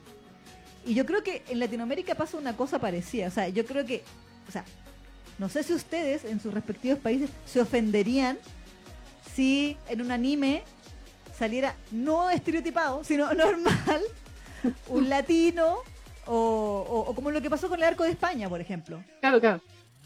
que ahí se nota claramente que la mangaka ama España y la de. España la- eh, o fue a España alguna vez en su vida y se dio la pega de escribir las frases en español y de inventarle a Chunta una historia que el abuelo es español, que no sé qué, que Mm. tenían que ir a España, que Tacato bailando Mm. flamenco, que, Claro. que todas estas cosas. Y como que uno nota que la autora ama esa cultura, o, le, por, lo, o por lo menos le llama la atención lo suficiente. Claro. Entonces, yo no creo que alguna española se haya sentido ofendida de que Sakurai, va Sakurai de que Sakurabi Hashigo, de que Sakurai Sakurabi, Sí. eh, de que Hashigo Sakurabi haya hecho un arco inspirado en España. Y no creo que a ella le digan que está haciendo una apropiación cultural de España. Exactamente, que por eso te digo, a mí, por eso me, me provoca tic el tema de la apropiación cultural, porque cuando conviene, lo sacan a relucir. Claro, claro. O sea, si, al- si salieran chilenos en un manga, de hecho, Ujú. a- a las veces que ha salido una bandera chilena en un anime, en un fondo, todos Sí. los otacos chilenos compartiendo el screenshot, salimos en tal serie, ¡uh! así como terribles felices. Mm. Y, y nadie dice, oh, mira cómo usan la bandera de Chile para hacer apropiación cultural, por ejemplo. O sea, nadie dice eso. Exactamente. Entonces, ¿en, qué va? Ahora, quizás sí. En el caso de las niñas del Danmei, claro, la, la portada sí tenía, Eh, eh, errores. sí, tenía grasos errores y yo creo que debieron ser más prolijas en eso. Eh, eh, es que eso sí, yo creo que ese, eh, ese también es un punto, ¿ah? Porque a, a ti nadie te prohíbe de que puedas escribir algo de que no, no, no necesariamente tiene que ser de tu cultura lo que tú quieras escribir. Puedes escribir algo de la, del medioevo que tú nunca lo viviste, pero te Claro. gusta esa época. Quería estar en la Revolución Francesa, tú, Claro, y- quería y hablar de lo egipcio, ya. Eso na- nadie te prohíbe eso, ¿cachai? Pero eh, quizás el detalle fue de que a lo mejor no se documentaron bien y eso, más que una apropiación cultural, yo diría que claro, es una falta de prolificidad si es que se creen escritoras. Claro, claro. ¿Por qué? Porque hasta el escritor más rasca y el escritor que te incluso trabaja para su propia, o sea, hace una historia de su propio país, en su propio país, se documenta antes de escribir o cualquier historia, de la Sí. historia que sea. Sí. Como para no, no cometer cierto error. O sea, igual al final uno termina eh, cometiendo errores a lo mejor a veces igual. Pero Claro. trata de, de- de minimizarlos documentándose. Claro. ¿cachai? No sé, pues si vais a escribir una historia de ciencia ficción, igual tenéis que escribir, de lo que vais a escribir, te- algo tenés que entender. Claro, como para poder, claro. para, ¿cachai? Como para poder eh, expresarlo bien y todo. Y lo que decían supuestamente también era que precisamente eh, ese, ese era como el error. Y, y bueno, tú cachai que el, el fandom de, de los chinos son así de, de intenso, entonces Sí. claro, claro que se pusieron así como, ¿qué? ¿Pero cómo es posible que hay espíritu? Una cuestión así, bla, bla, bla". y, y el hecho de que unas chinas además se hayan dado cuenta de todo el error que, de todos los errores que encontraron, Sí. obviamente eso como que, aparte de darle mucha publicidad a las chicas, también les arrojó todo este hate, porque obviamente ustedes saben que en Twitter eh, hay de todo.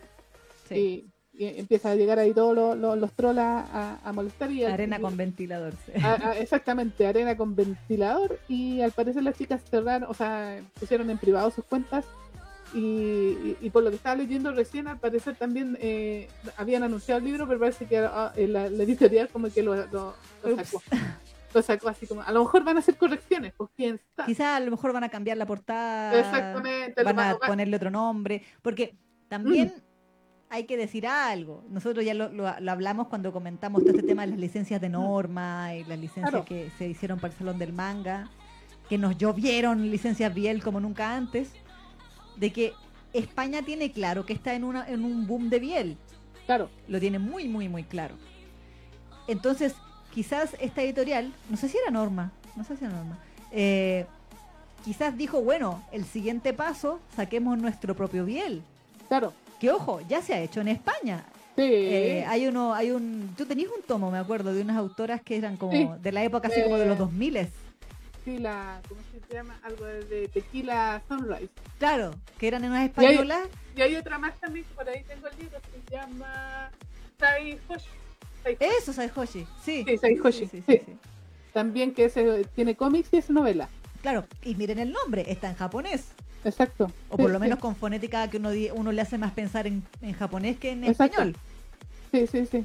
Y el otro tiene título en inglés, Exacto. por decirlo así. Y esta, y, o sea, ya, exist, ya ha existido Biel eh, Claro. editado en España. A lo mejor en, su- en, en su época la conocíamos más como ya hoy, o, o Mm. qué sé yo, pero existe. Ya ha existido en España. Entonces, el que estas chicas saquen una novela de chinos ancestrales no va a ser el primer eh, Biel que se publique en España, Claro. de, de manos españolas.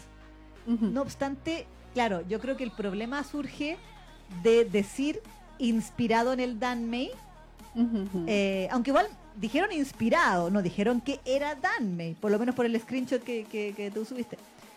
Eh, ahora, quizás cómo llegó esa traducción a las chinas. A lo mejor las chinas, sí, el traductor de Google les dijo que era Danmei, a secas, y no inspirado en. Porque yo no le veo ningún problema en, en inspirarse en un género. O sea, no es por nada, pero digamos las cosas como son. ¿Qué es Wattpad? Sí. No, pero es que, bueno, lo que pasa es que Sí. yo creo que igual hay que hacer diferencia entre un fanfic y una No, sí, novela que va. Pero lo que voy es que se supone que las que están rasgando vestiduras son las mismas minas, latinas estoy hablando, que No, escriben sus weas, escriben sus weas en Wattpad, leen Mm. sus weas en Wattpad, la mitad de ellas horriblemente escritas y mal documentadas, y le andan tirando arena o murder con ventilador a estas chicas. Eh, por- solo porque la van a publicar de manera física o de manera oficial o comercial. Pero Ujú. en estricto rigor, me acuerdo como, por ejemplo, cuando hablábamos de esta novela Omega Verso de BTS, que, que estuvo tan horrenda Ah, que sí. tuve conversando, que en donde también estamos hablando de un fanfic de Wattpad que salta a, a la, a la literatura impresa. Exacto, sí. Sí, Entonces, esa también no tenía sé. el problema de que estaba como súper mal adaptado el ambiente. como que Bueno, pero Claro, pero me refiero, eh, por ejemplo, en ese caso, tú, tú bien, bueno, lo he leído, tú, tú has comentado en varias ocasiones que era una novela que de pie, o sea, no tenía ni pies ni cabeza y era horrenda, estaba mal escrita y lo que sea. Pero aún así se vendió. No, sí, pues sí. Sí, sí, sí. Y en este caso, estas chicas, a lo mejor su novela no era la mejor, no sé, yo no tengo idea. A lo mejor su novela no era la mejor novela del universo. A lo mejor tenía hartos errores también. Pero siento que es excesiva la crucifixión. Sí, es que ahí va, ahí va el tema de que por eso te digo que es el fandom, eh, ¿cómo se llama? Intenso del Disney. Sí, En general, el fandom de los chinos es así de intenso. sí. Y era lo mismo que yo reclamaba la otra vez porque estaban así como eh, escandalizados porque, ay, no sé, no todos somos expertos en chino y no nos sabemos todos los nombres y todo el tema. ¿cachai? Es obvio que nosotros no, no nos vamos a entender todo de China porque no somos chinos, eh, sí. obviamente. Entonces, yo creo que es, es básicamente es el error nomás. Y personalmente yo siento que ponte tú lo que ha pasado con el tema del Biel en general es muy bueno Mm, para mi gusto, de que se hagan estas separaciones como, no sé, el mangua para los coreanos, el manhua para los chinos, ¿cachai? Porque así Claro. como que tú haces la diferenciación, o en este caso el danmei, Claro. Porque ahí tú dices, ya, sí, es biel, pero es biel chino. Claro, El manga biel es, o el biel así como clásico, ya es japonés, claro. ¿cachai? El manhua o el webcomic, ¿cachai? No Mm. sé, o el manhua así como de, es, es coreano. claro. ¿cachai? Y así como que, eh, como que al final eh, de- em, respetas ambos mundos.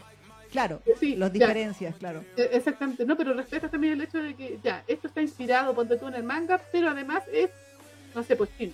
Claro. ¿cachai? Entonces yo creo que es como, eh, es como lo más salomónico, creo yo.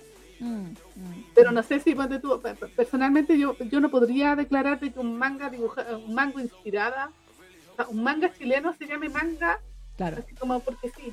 O sea, yo, yo igual consideraría que el manga chileno también debería tener su propia eh, palabra. palabra, ¿cachai? Sí. Porque sí, está inspirado en el manga japonés, pero Mm. técnicamente no es un manga Claro. propiamente tal, ¿cachai? O sea, es como, es otra cosa, Mucha ¿cachai? gente le dice estilo manga.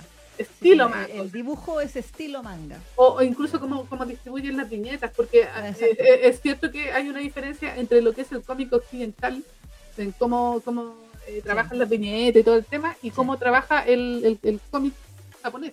Exacto. que tiene otra otra dinámica. Entonces, obviamente, la gente que dibuja manga en Occidente se inspira en esa dinámica que utilizan los japos para, para hacer sus mangas. Entonces, Claro. claro, pues, tienen como otro estilo, se nota. Mm. Pero aún así, como el que el bagaje cultural es distinto. A mí, Sí. esa, esa es como la, la diferencia que yo veo, ¿cachai? Puede ser inspirado en manga, puede parecer manga, pero, la eh, pero el concepto original siempre va a estar como un poquito manchado por la cultura que, en la que naciste, pues, ¿cachai? Es inevitable, es inevitable. O sea, lo hemos hablado al- a la inversa también. Me acuerdo de cuando le reclamaban a las chinas o a las coreanas Mm. de que eran tan, in- tan políticamente incorrectas Exacto. en los 90 o en los 2000, ¿eh? en, en los BL clásicos, ¿cierto? Eh, eh, me acuerdo que lo hablamos en su momento cuando pasó todo este tema de, de que, oh, Centennial Mm. descubren, no sé, Junjo, Exacto. cosas así.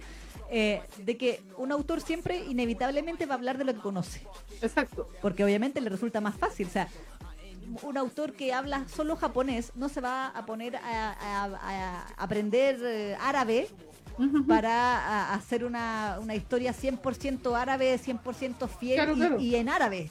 Claro, claro. Entonces, eh, pero sin embargo, puede hacer un manga inspirado o, o- que esté eh, basado en un mundo medio árabe y hacer su, hacer su investigación, qué sé yo, bla, bla, y hacer una historia así. Pero igual va, los- las actitudes de los personajes, la historia que va a querer contar, va a tener el sesgo de su propia idiosincrasia. Si eso es una eso cosa Mm. inevitable, es inevitable. A eso voy, sí, ponte tú, yo en este caso yo no, no, no, no crucificaría a la jade española. No. Como te digo, todo- todos son libres de escribir de lo que quieran. Si ustedes quieren en el medioevo, la revolución francesa, en, en Egipto, en no sé, los aztecas, ¿cachai? Lo que sea, podía escribir, ¿cachai? Yo creo que eh, en eso estoy nomás, yo, yo creo que habría que ser un poco respetuoso nomás y documentarse bien. Claro. y, tra- y- y tratar de, ¿cómo se llama?, de cometer los menos errores posibles, como para, para- como para es que quería hacerlo profesionalmente, porque en los fanfics tú podéis permitirte lo que queráis, Claro. porque es un fanfic. Pero si la cuestión la vais a publicar, la vas a, la vas a em, vender, Mm, ¿cachai? Yo creo que igual hay que exigirle un mínimo de rigor Claro. si es que te estáis vendiendo como Darmail o inspirado en Darmail. ¿Cachai? Claro. Independiente de eso, o sea, igual yo creo que es necesario. Ujú. ¿cachai? Yo creo que a lo mejor eso nomás, porque como decía ahí la um, Shiromi Kanae, dice, es que le hicieron publicidad con el Dark Made, Made in Spa- Spain. Con eso lo malinterpretaron, Ah, obviamente. Entonces, claro. obviamente, claro, pues así como que, no sé, pues, a lo mejor habría que inventar un concepto para eh, eh, historia de Claro. españoles ancestrales. No, no sé. Claro, sí, verdad, Dan May Made in Spain, claro. Esa- Exactamente, entonces obviamente... Le hubieran puesto Biel, las japos no reclaman por ni una wea. Exacto, es que por eso te digo, claro, podrían haberle puesto Biel, no sé, por, Biel Made in eh, Spain, listo. Claro, listo. y sería, y sería. Pero es que no, lo que pasa es que yo creo que también ahí está el tema. Mm, De que obviamente se querían subir al carrito de la, Sí. de, de, ¿cómo se llama? De lo popular que está haciendo actualmente el Disney. Exacto, sí. Entonces, tú cachai que todo lo que tenga olor a Disney ahora vende, vende, vende, Sí, vende, vende. exactamente. ¿Cachai? Entonces, ahí está el tema.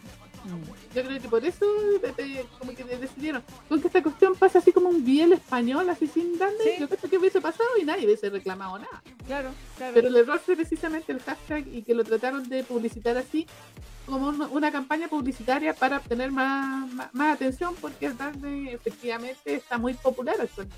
Y, Exacto. y en España lo acaban de descubrir porque nosotros ya teníamos cierto bagaje. Sí, sí. Pero, eh, pero en España como que están así, recién así con todo el hype del Disney, como que están ahora todas las, las minas ahí salpicando, salpique. De- de- con el tema de, mm, de cómo se llama, de- del, del.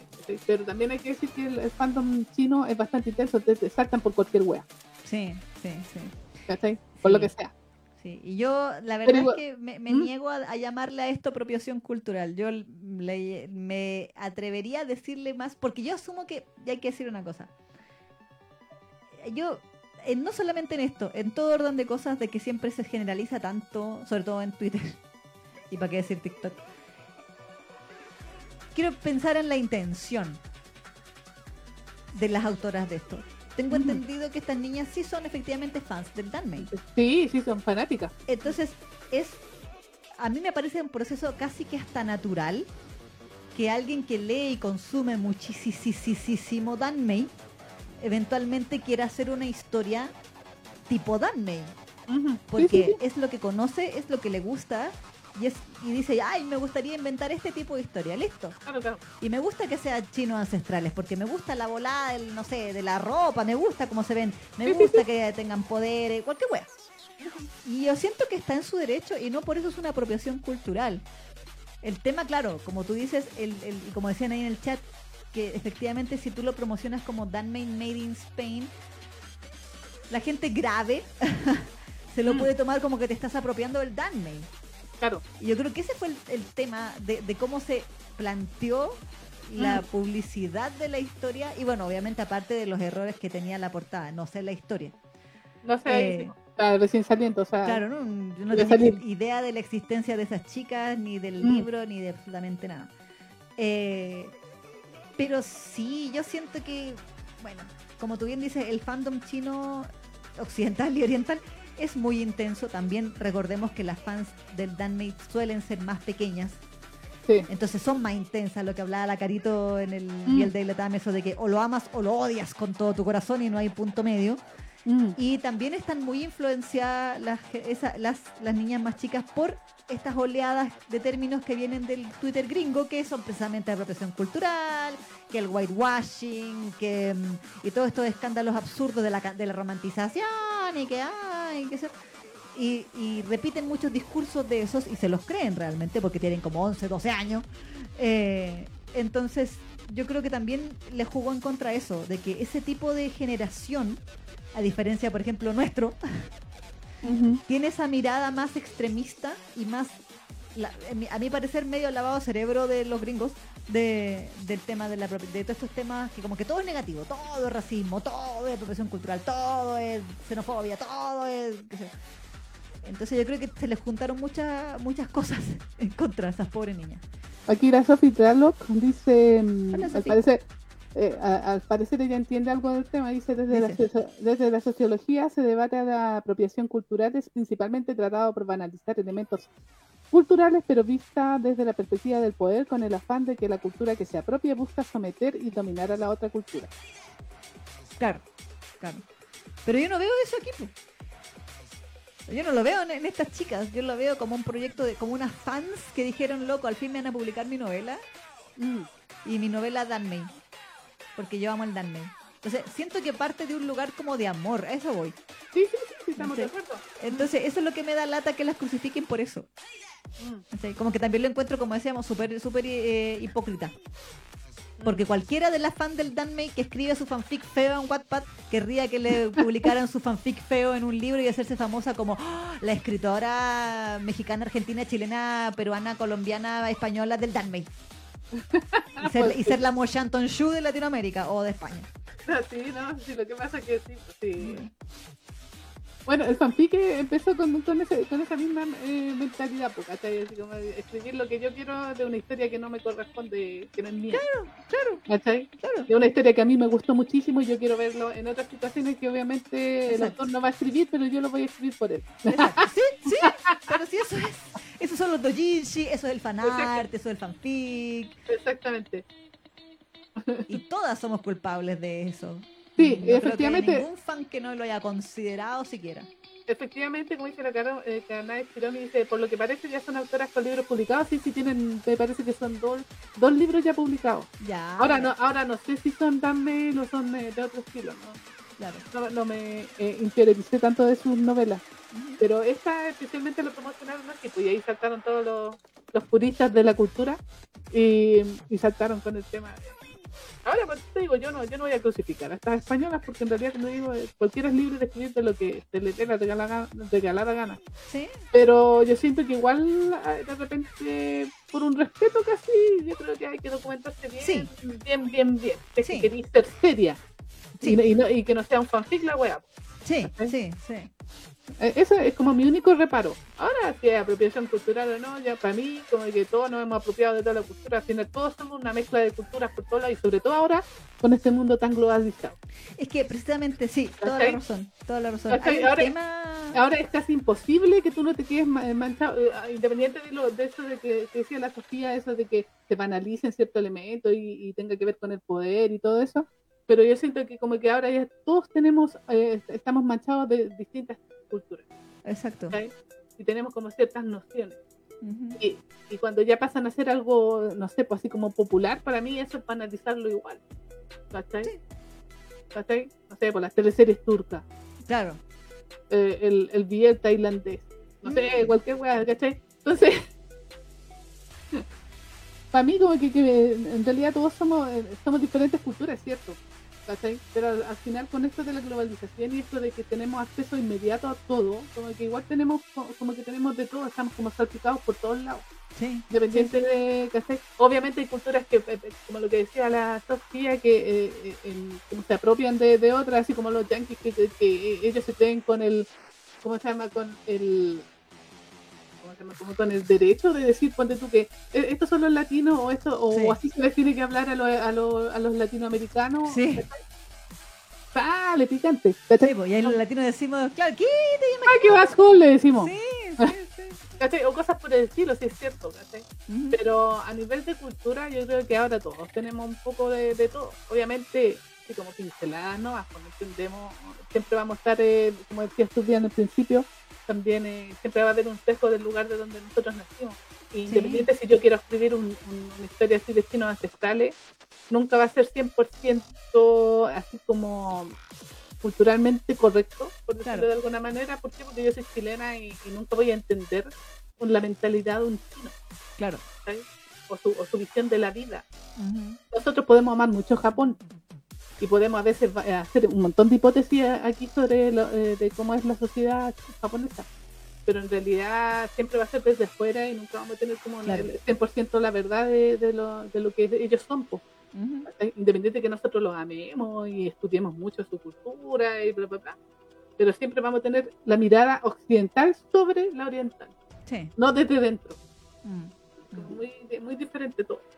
Y a mí eso es lo que me pasa. Pero a mí, por eso digo, a mí la apropiación cultural siempre me provoca porque eh, eh, es como súper antojadizo a qué es apropiación cultural o no.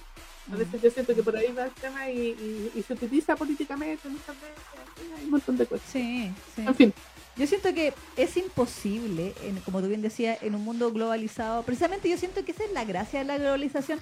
Yo me acuerdo que cuando yo era más, muy chica y se hablaba de que se venía la globalización pensando en el tema de Internet, porque básicamente lo que ha globalizado el mundo ha sido Sí, Internet. Internet. O sea, Sí, antes de Internet era todo era más lento, todo definitivamente era las comunicaciones eran más lentas. ¿tú crees que en los 90 hubiésemos estado hablando de la infidelidad de Takahiro No, Sakurai? ¿quién es Takahiro Sakurai, weón? Tipo. ¿Cachai? Exacto. Entonces, este, este mundo conec- interconectado por todos lados. Hiper. Hiperconectado. Mm, Eh, que, que en- en un segundo nos enteramos de las infidelidades de un weón que te, al otro lado ni del mundo. conocemos, nunca lo vamos a conocer. Claro. Mm, Eh, y, y, y- y todo eso, a mí me parece que el tema es que efectivamente la globalización ha creado esta popurrí de, de como tú bien dices, pinceladas de cultura que nos bañan a todos, mm, dependiendo de nuestros gustos, porque los Claro. por ejemplo, la gente que es fanática de, voy a inventar, de la cultura celta y, y que tiene la posibilidad ahora de estar todo el día viendo videos, canciones, música, y qué sé yo. En Chile, por ejemplo, hay grupos de música celta. ¿no? Claro. Que tocan Sí, música sí. celta, literalmente. Exacto. Y los celtas, que vikingos, pues, weón, ¿qué tienen que ver con Chile? Eh, pero existen. Y, es- y- y todo va por un tema de la preferencia de un cierto grupo de personas que les parece atractivo los elementos de tal cultura. Nosotros los otakus, como tú también me decías, somos un, un claro ejemplo de eso. O sea, somos personas que se dedican constantemente a consumir material asiático Claro. y no, por ejemplo, si es que se produjera en Chile, o bueno, se produce pero a menor escala, chileno. Claro. Entonces, inevitablemente estamos acostumbrados, toda la terminología que nosotros usamos en este programa, que el Luke, que el Seme, que la Fuyoshi, que el Tsundere, Mm. que el, el Megane, que incluso los estereotipos, que el estoico, que el em- em- amigo de la infancia, son todos tropos asiáticos. O sea, obviamente existen en Occidente, pero con otras denominaciones y, en otra, y de otras formas de aplicarse. Y todas las personas que hacemos este programa y que, y que ven este programa, que lo consumen, comparten, compartimos esos códigos. Claro. Pero esos códigos no son nuestra cultura autóctona, pero Ujú. aún así nosotros no alegamos que sean nuestros. Es- Exacto. A eso voy. No vamos a decir, nosotros inventamos la palabra seme, Claro, claro. o nosotros inventamos el anime, o nosotros inventamos el biel. Yo creo que ahí está la diferencia y creo que es una diferencia que usualmente, o por lo menos la gente que es más extrema, eh, Twitter, eh, le gusta ignorar. Claro. que es esta como imperiosa necesidad de decir que todo se hace con mala intención. Mm, De que todo el mundo está mal, menos yo, obviamente. menos la persona que está escribiendo el tweet. Eh, y de que todos, básicamente, como que deberíamos ban autobanearnos de cualquier cultura que no sea la donde nacimos nosotros y que atrevernos a crear un subproducto al respecto eh, es un pecado capital. Claro. Y eso yo considero que está muy mal. Y, y que el término apropiación cultural debería dejar de utilizarse para todo y utilizarse específicamente cuando realmente ha habido gente y han habido casos en donde gente toma una toma conscientemente y adrede una- un, un elemento de una cultura para decir que fue su idea y, y muchas veces capitalizar de ello. Me acuerdo también otro ejemplo que pasó con las Kardashian, bueno, que las Kardashian, que una de las Kardashian inventó una línea de ropa y le puso kimono como nombre. Y no eran kimonos, Claro. ¿Cachai? Pero él le puso kimono porque, ah, soy Kim Kardashian, puedo hacer la agua que quiera. Claro. Y ella, iba, y ella iba a ganar mucha plata con eso. Pero, Y ahí también, ahí así la cancelaron. ¿no la cancelaron? O sea, no la cancelaron, pero sí, sí la, sí medio la cancelaron porque le hicieron esto, esto le, decían que era apropiación cultural. Ah, ya, ya. Y en ese caso yo sí estoy de acuerdo. Porque la mina se estaba apropiando de este término para Mm. decir que era su idea Claro, claro, y que la línea era de su creación. Cuando en realidad estaba básicamente blasfemando kimonos. Entonces, Pues sí. ¿no? Entonces ahí, ahí yo creo que hay un- una diferencia. Ujú. Pero no, Pues sí. igual me da lata por las niñas. Eso sería mi, mi No, sí, po- no, de más, de más pobrecita, porque tiene que haberle llegado mucho hate en este, en- desde que salió el. Sí, no, y, igual esa me da lata porque siento que, ok, hay- ustedes nos dicen ahí que estas chicas ya habían sacado dos libros, o sea, son escritoras de profesión y a lo mejor les gusta el Danmei y, y era su sueño sacar una modela Danmei y a lo mejor nunca pudieron porque no estaba de moda y ninguna editor se los recibía. Claro, Y resulta que ahora se los recibió porque está de moda. Y a lo mejor estaban súper felices porque al fin su historia iba a salir. Y resulta que ahora su momento feliz. sí, se- pues se convierte en, en momento de hate. Claro, y como que Mm. la, la felicidad se vuelve tristeza, amargura, que lata, ¿cachai? Sí, pero Sí. son, son, son, eh, dinámicas que ahora se dan en, en, en internet Sí, no, estamos Y de que te- acuerdo, pero qué y lástima. que, te, y que te pueden hacer la vida imposible. Sí, no, sí, o sea, uy, uy, uy, uy, sí. Es Es que verdad, sí, me es estuvo verdad. bueno, dicen por ahí. A grande la contingencia, dice tres horas, vamos por las cuatro. Bueno, pero que son calete tema. Sí, que pasó mucho, la semana pasada no pasó nada. Sí, y po, pasó teníamos-. Ah, como que todo se junta en un solo día. Ahora, Sí, es terrible, terrible, terrible. oremos. Pero eso, eso con la española. Exactamente, vamos a ver, pues yo creo que eventualmente igual van a, sa- van a salir la novela, pues, pero cuando se calme la cosa. Sí, y yo creo que la van a promocionar de otra manera. A lo mejor, posiblemente. Sí, que le pongan Biel nomás, Biel, chao, listo. Eh, exactamente, sí, como dice la canal de Chiromi, dice, el poder del hashtag es muy fuerte en Twitter. Sí, pues Sí. el poder es de power. Sí, sí, sí, sí. Los Twitter nacieron, los, los hashtags nacieron de Twitter. Exactamente. La cultura del hashtag nació de Twitter. Eh, bueno, y lo último era. Todavía, no- todavía ¡Ay, nos no queda. esto! ¡No! Todavía nos queda, todavía nos queda. Y después nos falta saludar a nuestro castaño todavía. Sí, así que olvídense. Eh, es un tema que nos quedó pendiente de la semana pasada, que es cuando estábamos hablando de Trapped in the Dark, Ah, sí. que era un comentario que era porque como que daba como para tema de debate un poco, Ah, sí. que era el, el tema de eh, Uquecito de Trapped in the Dark. Recordemos que, para bueno, que no viene el capítulo pasado, Trapped in the Dark cuenta la historia de un idol o aspirante a idol que eh, es acosado, o sea, tiene, primero tiene un ex un, pololo que le pega. Ya. Sí. Que también es idol. Ya, weón ter- y terminan, terminan. Eh, y entre medio, él, comillas, conoce a un tipo que resulta ser su acosador. Hay un weón muy enfermo y muy psicópata que logra convertirse en su manager y eventualmente en su novio. Y este chico recién, recién, recién, como al final de la primera temporada, empieza a darse cuenta de que este tipo está piteado. Eh, pero durante todos los otros capítulos, él como que caía en la víctima, caía en el juego de la, de la relación tóxica y de que el tipo lo manipulaba psicológicamente y él caía una y otra y otra y otra vez y, eh, y le seguía la corriente. O sea, cuando el tipo le decía, pero es que yo hago esto porque te quiero, y él decía, no, en realidad tiene razón, yo me porté mal y cosas así como que le lavaba el cerebro. Y hablábamos, hablamos de todo esto del tema de la toxicidad, la manipulación y la psicopatía del tipo, del SEME, eh, Hablamos- la de- semana pasada. Exactamente. Hablábamos de los niveles de psicopatía que había en estos dos personajes masculinos que. O sea, estos dos personajes que eran como los activos de la Claro. relación, que era el ex, que seguía dando jugo hasta Sí. el momento que le dieron la pateadura de proporciones. Sí, Y y que todos creemos que está muerto, porque como que- sí, todos creemos que está muerto, que se lo echó el, el psicópata. sí, Y, ¿cómo se llama? y el psicópata, obviamente, que ese, ese tipo sí que es psicópata, psicópata 100%, porque hacíamos una diferencia la semana pasada, o por lo menos lo, lo mencionamos, eh, eh, en el hecho de que el, el ex era también un celópata, pero era de estos celópatas eh, impulsivos. sí, Era de estos tipos que, claro, o sea, eh, como que le venía a los cinco minutos, se ponía rabioso y, y le daba chuchazo al, al chiquillo. claro. Y Porque se lo, se lo y ponía, se lo sin, ponía en su permiso, sin su permiso. Sí. Exactamente.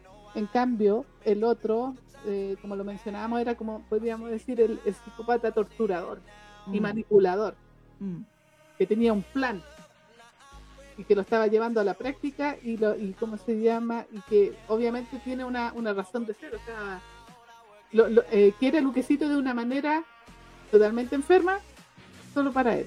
claro, claro. solo para él.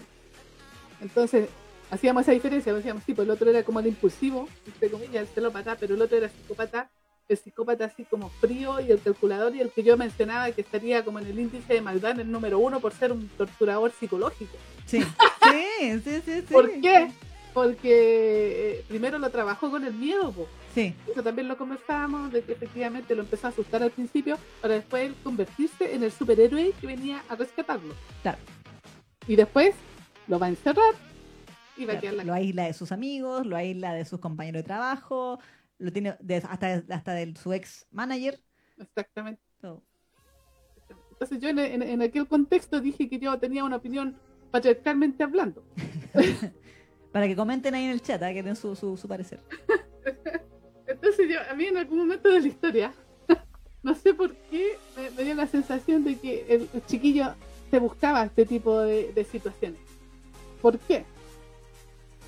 Porque, bueno, no sé si será el, tipo de historia, no sé, pero al principio nos muestran de que la historia con el ex no era tan terrible. O sea, Claro. él no lo golpeaba. Claro. Él como que se, eh, se había convertido como en novio, lo amaba y todo el tema. Y como que la situación había logrado de que esta cosa se fuera a la B porque precisamente empezaron a presionarlos por el tema de que como ellos eran idol no podían tener no, eh, eh, no tenían no podían tener novia ni novios porque Claro. los idols no pueden tener novios Claro. y para peor si era un hombre peor todavía Claro, básicamente por- porque el escándalo arruinaría sus carreras. Exactamente, entonces la idea, eh, eh, eh, este buquecito se supone que él em, em, como que dejó a su novio por, por esto, por, por esta, por esta razón. Claro, porque quería, de verdad quería ser idol. Exactamente, entonces claro, pues, eh, el, el otro no aceptaba ese no por respuesta a eso de que fuera, ¿cómo se llama? Que lo hubiese dejado. Ujú. Y obviamente empezaba a insistirle y a molestarlo y todo el tema. A mí lo que me hacía ruido, y, y incluso también a lo mejor va a ser un, un poco va a salpicar lo de la historia que vamos a comentar hoy día, el hecho de que este Uquecito, a pesar de todo, nunca daba como un final definitivo a la historia del ex. Entonces yo siempre me dio la sensación de que él provocaba de que estos se le pusieran violentos. ¿Y por qué? ¿Por qué digo que es patriarcalmente hablando este comentario? No era ¿Por mi culpa, no culpa mía ni dónde está, ni dónde ni Eh, cómo vestía. Exactamente, porque esa es precisamente una de las cosas que defiende el, el feminismo, de que efectivamente, ¿cómo se llama? En, eh, eh, eh, la mujer en este caso no, no, no tiene la culpa, si ella no quiere estar con un tipo, eh, tiene todo el derecho a dejarlo Claro. y, y no... Y, no Y el otro ¿cómo debería entender. y el otro debería entender, pero el otro si insiste, obviamente es porque está haciendo, eh, cree que la otra persona es su dueño. Claro, como o- su o- propiedad. Es, es su propiedad. Pero en el manga a mí esa sensación me daba. Porque como que lentamente el novio se fue volviendo más psicópata a medida que más lo rechazaba el otro. Obviamente estamos hablando de que estos son personajes que están totalmente fracturados, son psicológicamente inestables. Mm. Eso la carita la puede decir mucho mejor porque él es psicóloga. A lo mejor me estoy cayendo feo. Ahí me- perdónenme si lo digo. Pero, eh, pero a mí me daba esa sensación y obviamente como que él estimulaba con esa actitud que tenía de que los tipos se, se volvieran así locos. Porque lo mismo pasaba con el psicópata, au- aunque estamos hablando de un psicópata que obviamente el tipo estaba totalmente obsesionado y está a unos niveles de, de locura distintos, siento yo, Mm. al, al, al ex. Pero él tenía como esa tendencia por la forma en la que era a atraer a este tipo de, de, de tipos. Y en el momento que él decía que no, o que ya no quería más, como que se, se, se, mm, estos tipos se le volvían violentos y querían adueñarse de él. Entonces como que a mí eso, como que a, ra- a ratos me provocaba ese, esa, esa sensación extraña, así como que si bien el, el, el Luquecito es como una persona que es súper eh, así como vulnerable y como que todo le pasa a ti, pero como que para mí era como, es como, al rato me daba como ese, ese, ese tipo de mosquita muerta, Nah. ¿cachai?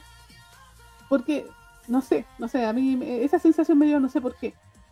Entonces por eso yo dije, ya, esta cuestión es como muy, como que la- las cosas que le pasan, de alguna manera, él se las busca. Y yo dije, digo eso y me van a cancelar. En Twitter. ¡ah! en, en YouTube, cuando salga este video en YouTube, decir, pero ¿cómo puede decir esto? Eso atenta contra todo lo que, ¿cómo se llama? De, de todo lo que estamos defendiendo las mujeres, porque esto no es así. Claro. Y sí, y sí, pero debo decir que a, a, a, a ratos eso me parecía.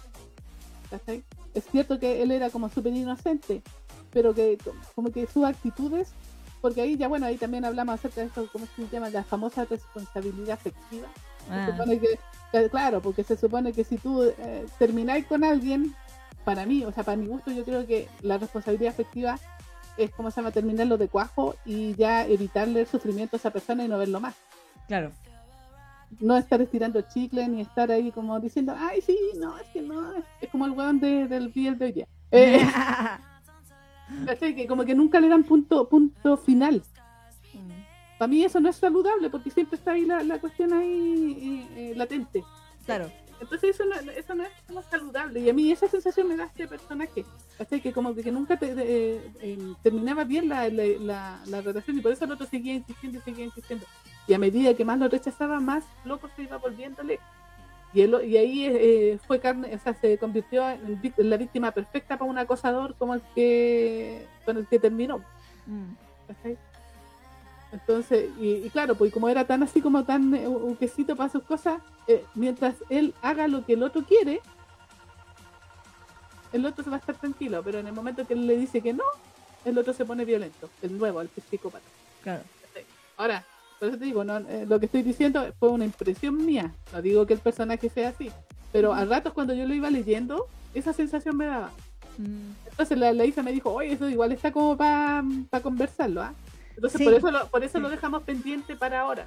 Ahora, no sé si me explico bien, no me, me expliqué bien la sensación porque la semana pasada lo tenía más fresco y, y- y era, iba, iba a ser más vehemente. Pero como el tío Facebook nos cagó, Sí, Eh, no, no, no.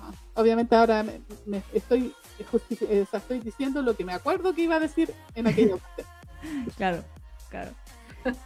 Sí, yo le dije que iba, eh, que era interesante que lo comentáramos, porque efectivamente este personaje tiene muchas cosas, bueno, lo dijimos también la semana pasada, que tiene como un aire mucho a Kaneganai, Exacto. y a Ayase también se le decía lo mismo, eh, acusaba. Mm, por el tipo de personaje que es Ayase, que es un personaje tan delicado, claro. porque como es, como indefenso, eso es como el Claro. tema, y, y tan hermoso, porque bueno, Claro. es como que dentro del mismo Kaneganai me acuerdo que había todo el arco del, del otro acosador que también tenía Yase, que era el Sí, de la universidad, tomos Mm. 3 y 4, por si lo quieren leer, eh, que eh, el tipo en algún momento, él le decía, tú vuelves a los hombres así, Exacto. Mm, tú haces que los hombres sean, seamos así, tú nos enloqueces. Exacto. Y, y, y, y allá se tenía como también toda una crisis existencial de que, claro, como que Cano, Cano también se ponía así como, ah, como que se le tiraba encima, como que, comillas, allá se tenía un, el efecto Ayase de que Exacto. todos los hombres se enamoraban de él. Claro, claro. Y como que Uquecito de Dark, Trapped in the Dark, obviamente desde un punto de vista mucho más oscuro, Can es mucho pues sí. más, eh, eh, versus es mucho más relajado. Sí, sí, Eh, sí. iba por otro lado totalmente distinto. Pero eh, que como que se les atribuye eso de que al ser tan hermosos y delicados, eh, vuelven locos a los hombres porque, no sé, tienen como un encanto extraordinario o, o una, o sea, algo tienen que los Sí. enloquece. Ahora, en el caso de, de Trapped in the Dark, yo igual discrepo un poco con, con tu Mm. opinión, porque yo me lo tomé más por el lado de que eh, Jaeon, creo que se llamaba el buque, Parece. Mm. eh, Uquecito era más, ¿cómo se dice? Inexperto en relaciones, más que más que como que lo hiciera como con su qué. Este, A lo que voy es que, por ejemplo, por lo que yo entendí, es que él con su primer novio, claro que eran como felices y todo, pero igual más adelante se da a entender de que el tipo, el primer novio le había puesto unas cámaras eh, ocultas en el, Sí, pues sí. en el depa. Entonces, el, el primer novio, el ex también era medio... medio No, pues si yo no he negado que, se- que sea, que sea medio psicópata. Claro, psicópata el entonces tipo. eh, el tipo incluso, me acuerdo que había una escena donde cuando él se enteraba de que se acostaba con el manager, eh, sin saber que el manager era un psicópata obviamente, le va a reclamar, así, Mm. incluso eh, hasta cuando se encuentran como en esta pasillo, no sé dónde, que le dice, no creas que porque se acostó contigo cuando estaba borracho es porque te ama, porque este weón cuando se emborracha abre las patas, así como súper Mm, Sí, pues sí, sí. súper, súper así, súper heavy. Eh, entonces, yo creo que el a mí me encaja más Buquecito con el perfil del, de la polola que está en una relación tóxica y que no sabe que lo está. Porque efectivamente ha sido manipulada para creer que así son las relaciones. Sí, sí. Entonces, yo, yo lo tomé más por ese lado. En el caso del psicópata, eh, sí siento que, claro, bueno, como el título es Trapped in the Dark o Atrapado en la Mm. Oscuridad, es precisamente la historia de cómo Buquecitos va siendo, vaya la redundancia, atrapado en Lentamente. este, lentamente en las, en las garras de Mm. este psicópata y como cuando él ya quiere salir ya es demasiado tarde. Porque hay que decir que al final de la primera temporada él intenta, él se da cuenta y empieza a decir, bueno, este loco, este tipo está medio eh, Chalao. es- eh, chalao", e incluso intenta terminar con él. Y cuando intenta terminar con él, le va muy mal. Sí, me imagino. Le va muy mal. No quiero spoilear, pero le va muy mal.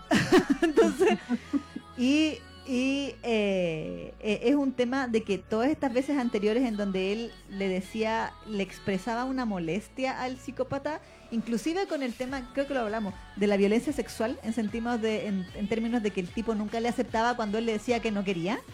Onda como, hoy día no porque mañana tengo que levantarme temprano, o, o ahora no porque no sé qué. Mm. Y, el, y el psicópata siempre lograba manipularlo y convencerlo de que sí. De que como que se lo debía, o como que eh, era su deber, o como que pobrecito de mí, que yo te quiero tanto, como tú no me quieres la misma cantidad que yo, etcétera, etcétera. Y Uquecito caía en esto, caía en este círculo de culpa.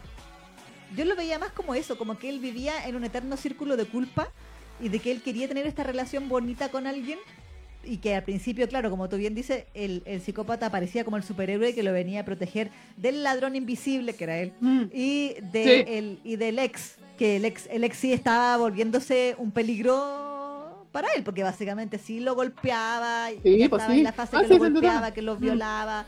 eh, que lo que lo, se lo comió ahí en el, en el pasillo del no en el- como una bodega del estudio así y hasta que le salió sangre a de, de ahí Sí, sí, atrás. Y, y claro, pues lo mostraron así. Entonces yo por eso como que no me, no me lo puedo tomar como que fuera culpa de él. Sí, sí, siento que está en ese círculo vicioso y de que esa actitud que él tiene es precisamente la actitud de las mujeres golpeadas que no saben que son, que están en ese tipo de relación y ese tipo de dinámica y por ende repiten el patrón. Y también, se, y también se buscan tipos que son así. Es lo que dice la carita. Sí, por lo que dice la carita Jimena, que dice pueden ser ambas cosas.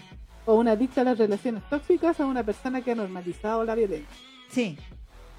Sí. Y aquí la Camila Arenas dice, a mí como que me daba rabia Luque. El weón presentía que algo no iba desde el principio y, al- y él en vez de escuchar a la guata la ignoraba. Amiga, date cuenta. Sí, sí, sí, sí, sí, sí, sí, sí, sí, sí. Exactamente.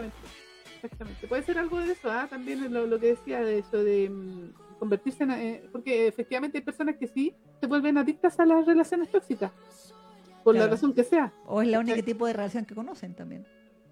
Sí, pero es que igual, a ver, las relaciones tóxicas, algo que tienen, y eso lo, lo puede decir cualquier persona que ha vivido una relación tóxica, es que son ultra intensas.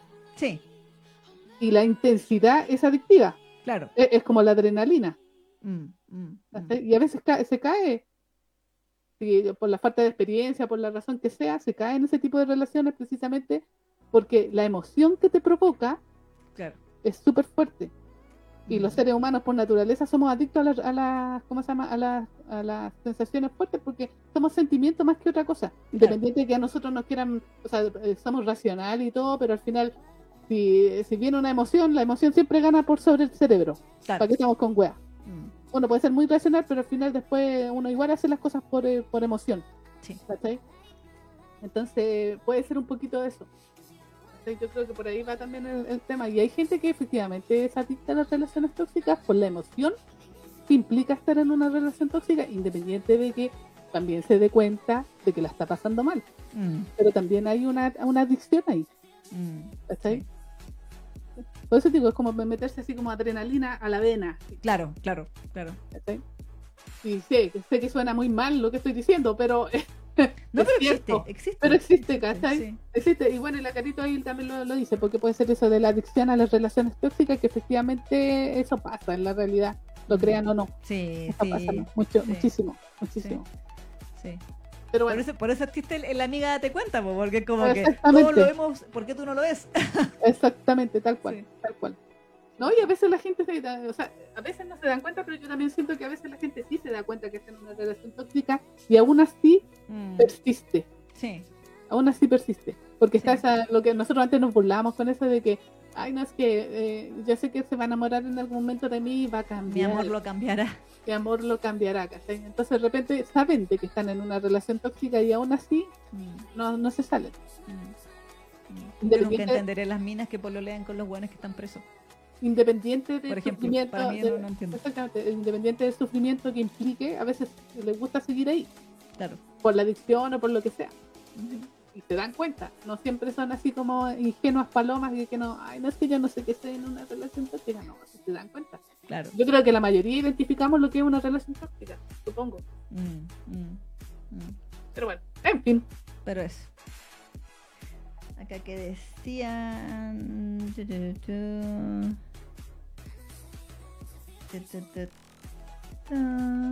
la, la Isa, o sea, la, la carita nos quiere mandar una clase por aquí, dice, les puedo enviar un audio por inbox, ya encontré el PowerPoint que explica el tema, dice,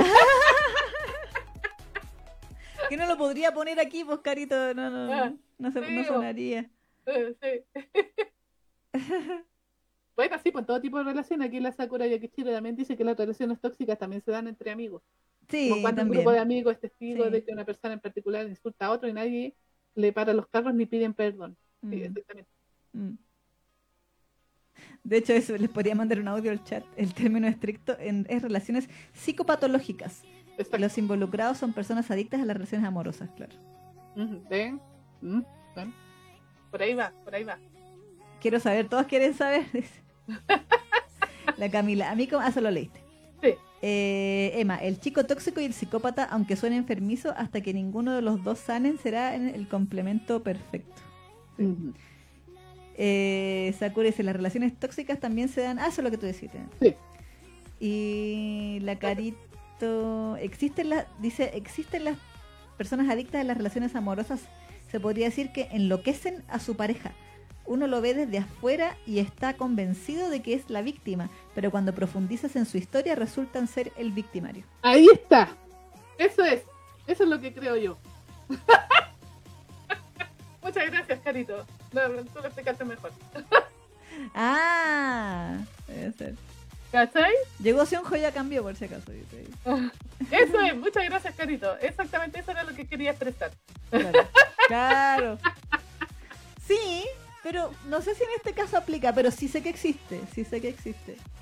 Muchas gracias. Que lo hace a propósito como para provocar al tipo. ¿Sabéis que yo pienso que ese, ese es más el weón de Lower Hate? Ah, ya. Sí, sí, sí. Porque el weón le gustaba el huevo, le gustaba provocar a los, a los dos, para, para como para, para jugar con ellos, o para sentirse importante, no sé.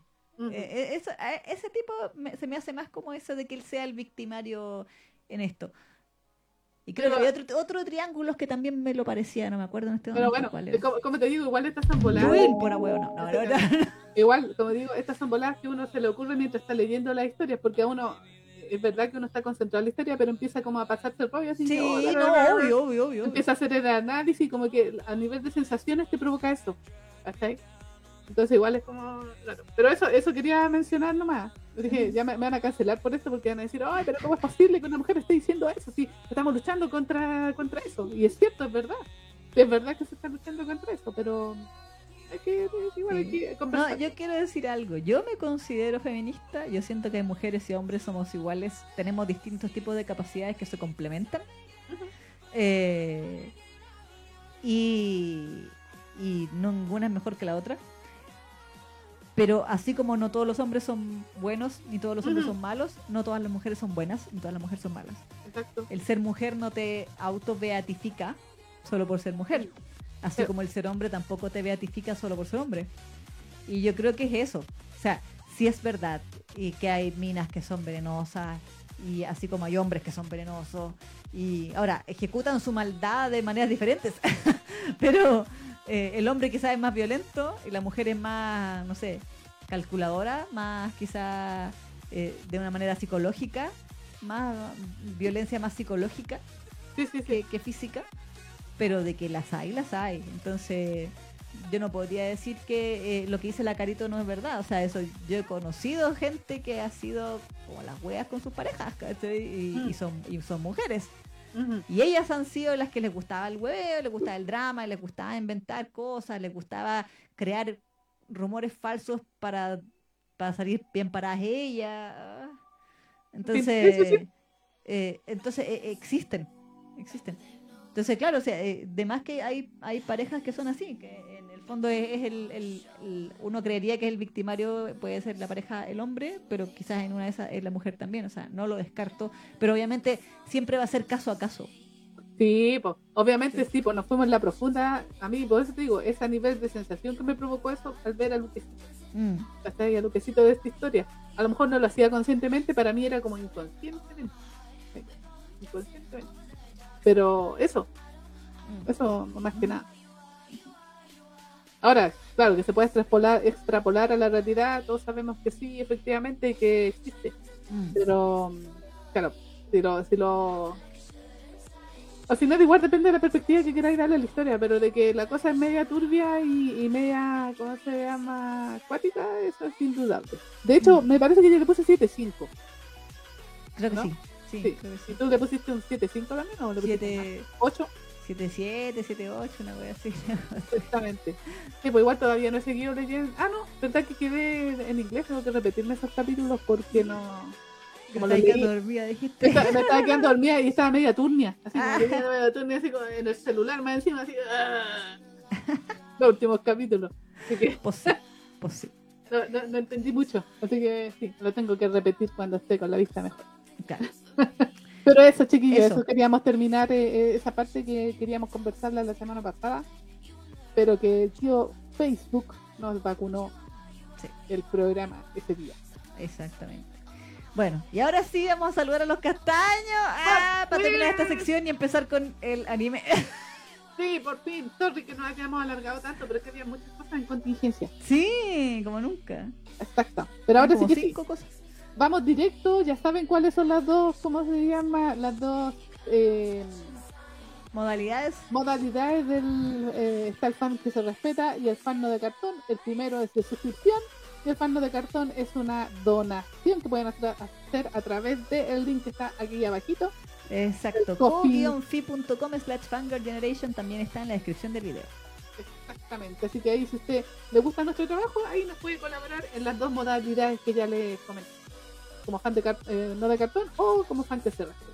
Y vamos a pasar directamente ahora a saludar a nuestros fans que se respetan.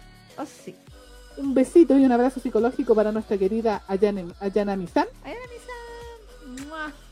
Besito Vuelvo a. Vuelvo a saludar a Ayanami-san porque nos reclamó de que la semana pasada no la saludamos, así que vuelvo a Bueno, saludarla. ahí era misa por dos. Dos. Besitos y abrazo para ti. Exactamente. Nuestra querida Perla NC. Que está en el chat ahí, Perla. Beso para ti y abrazo.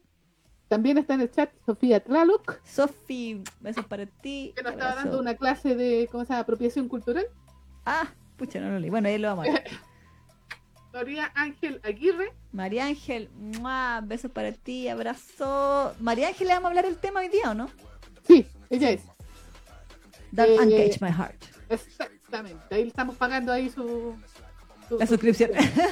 Nicole Romero, Nicole Romero, que también está en el chat. Besitos y abrazos para ti. Vicky Verduzco. Vicky, creo que la vi delante la Vicky. Besos para ti y abrazo. También estaba Kitty Chan. Kitty también está en el chat. Besos para ti, abrazo. Jessica Guerrero Díaz. Jessica, besos para ti, abrazo. Annie Krim. Annie Cream, besitos para ti, abrazo también. También estaba Eric Gutiérrez. También anda por ahí, Eric. Besos para ti. y abrazo.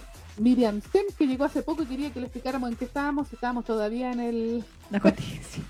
en la contingencia. Sí, está, ahora vamos, recién la terminamos, Sí, eh, Miriam. sí.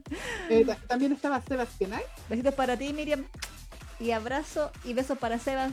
Y abrazo también para Sebas, que estaba por ahí en el chat. Abuelita Manga. A vuelta manga algún día, cuando veas esto, besos y abrazos para ti. Ah, e- ella puede los sábados nomás porque la he visto, la he cachureado los li- live de, la, de la Lili. ah. Ahí la he visto porque está, porque yo veo los de la Lili también y he visto que ahí comenta mucho ella porque tiene que ver más con los mangas y parece que a la abuelita manga le gusta mucho el tema manga. Así que, Ah, claro. obviamente, abuelita manga. Sí, Eh, pues sí. Y finalmente, Eliet Pérez. Elliot, que también andaba en el chat, así que besitos y abrazos para ti. Me parece que hoy día casi todos estaban acá. Sí. Casi todos. Ah, así que, Eso, así que Como un- siempre, muchas gracias por sus castañas. Le agradecemos que nos sigan apoyando. Y eso. eso, y aplausos para todos ustedes.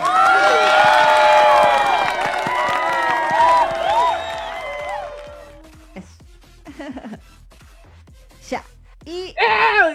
Eh, Qué bueno, qué bueno. Sí, muchas. Lo que, lo que estoy leyendo los comentarios de la carita. Muy bueno. ¿qué dice la carita? Ahí dice, y para finalizar, el asunto psicológico, la persona dicta la relación amorosa enloquece a sus parejas porque nunca se responsabiliza de sus acciones, sus emociones o su vida en general. Hace cosas, hace cosas, pero nunca toma decisiones o se responsabiliza y algo sale mal. Ahora sí, fin. Mm, sí. Ah, sí, muy bien, Carito, gracias por la explicación. Eso, vamos con el temita. Sí, no sé, ¿qué tema puede ser? Eh, Ya no se puede Natsume Yojincho, no sé. ah, bueno, se va la Diana de Ángeles también, porque dice que ya no aguanta más. parece. Pucha, Diana, bueno.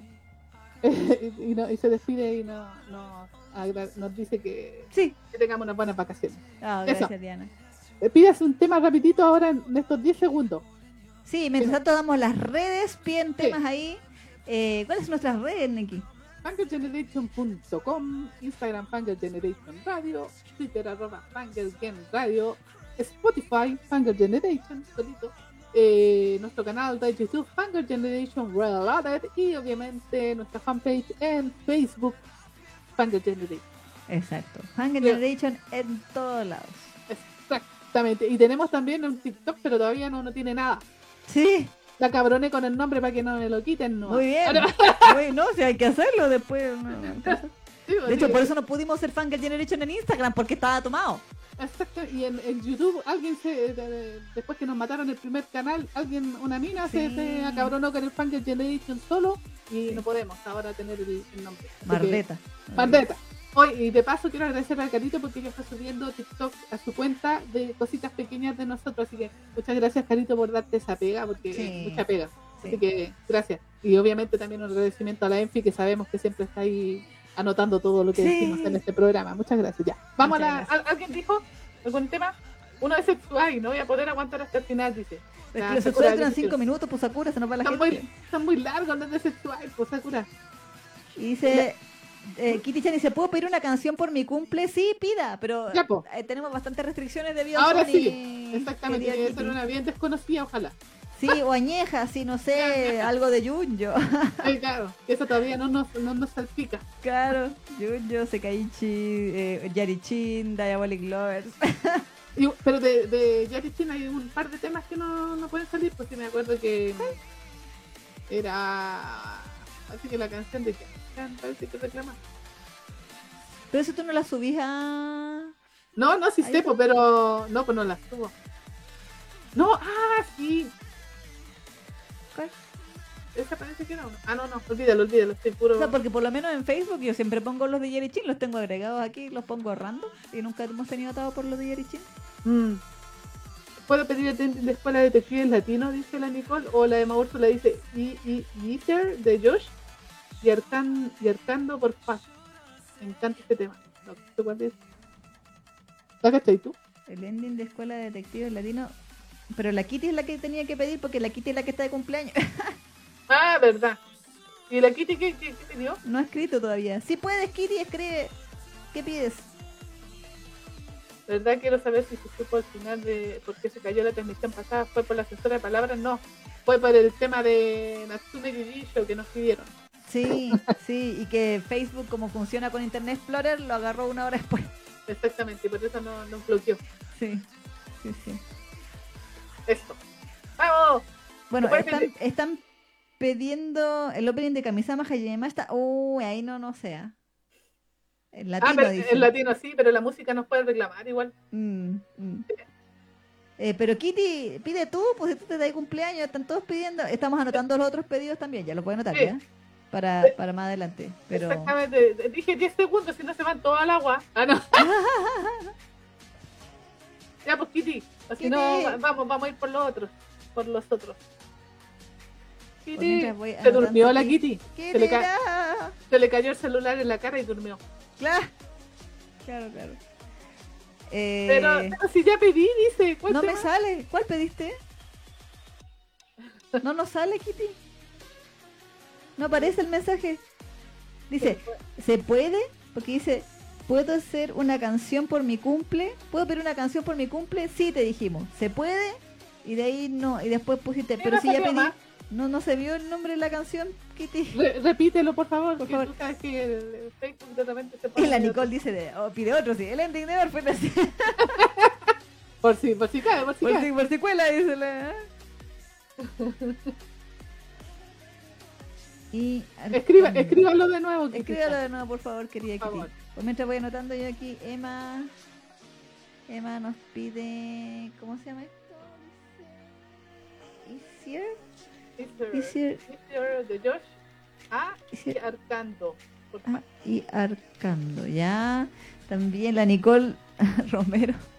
ending de Escuela de Detectives. En ¿Latino? escuela de detectives. Detectives y algo de Orphan también había perdido más abajo. Sí. ¿Sí? Orphan Ending latino de, la, de Orphan, el 1. Under Latino 1. eh, ¿Qué más Sionjo que estaba pidiendo ahí? Ah, no. Eh, Eh, Emery está pidiendo Inquiry de Manuel Santiago. Es el cover de una canción de Modao Sushi. Ah, sí, sí, la cacho. Inquiry. Inquiry. De Manuel Santiago.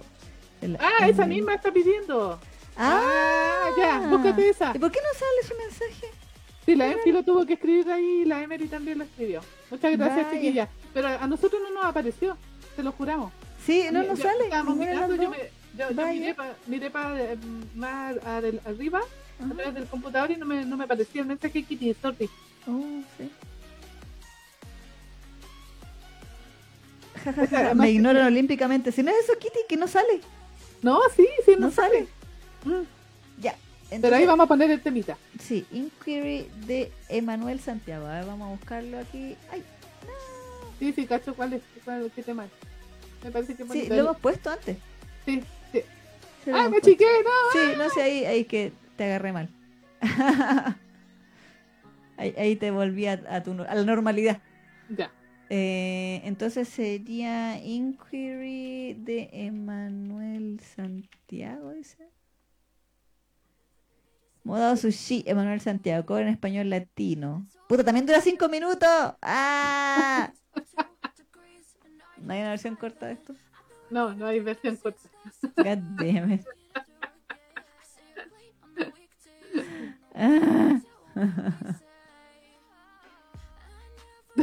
De- de- ponla y la cortáis al 1.30. ¡Claro! En la versión así, eh, eh, ¿cómo se llama? Eh, opening. Claro. Ya, ponle. la, ge- la gente se va a ir igual, se quiera o no. Ya, bueno. Es verdad, si al final igual siempre terminamos como a las 3 de la mañana con eh, eh, Sí. do- 12 pelagatos. Sí. 17. Ya, bueno, vamos entonces con ese tema, pues, con el Ya, de pues. Inquiry Inquiry. de, de Emanuel Santiago. Espérate, lo voy a. Ah, ya. Que. ¿Cuándo empieza? Ahí sí. Ya, pareciera que ahí empieza. Ya vamos con el tema entonces. Y a la vuelta, sí que sí, ahora sí, de veras de deberitas. Sí, ahora se, se vienen los, los ¿cómo se llama? despistados. Sí, Cool Doji Danshi o Play It Cool Guys a la vuelta en este último programa antes de salir de vacaciones, así que no se pueden ir, quédense hasta el final, que Sato Takuya nos va a dar unos consejos a todas. Eh, En fin, no te puedes ir antes. sí, para, para que no quedemos mirando el techo. Bien, Sí, sí, sí. muy sí. bien. Ya, vamos. Vamos, vamos entonces y volvemos. ¿Dónde? En Fanger Generation. Eso.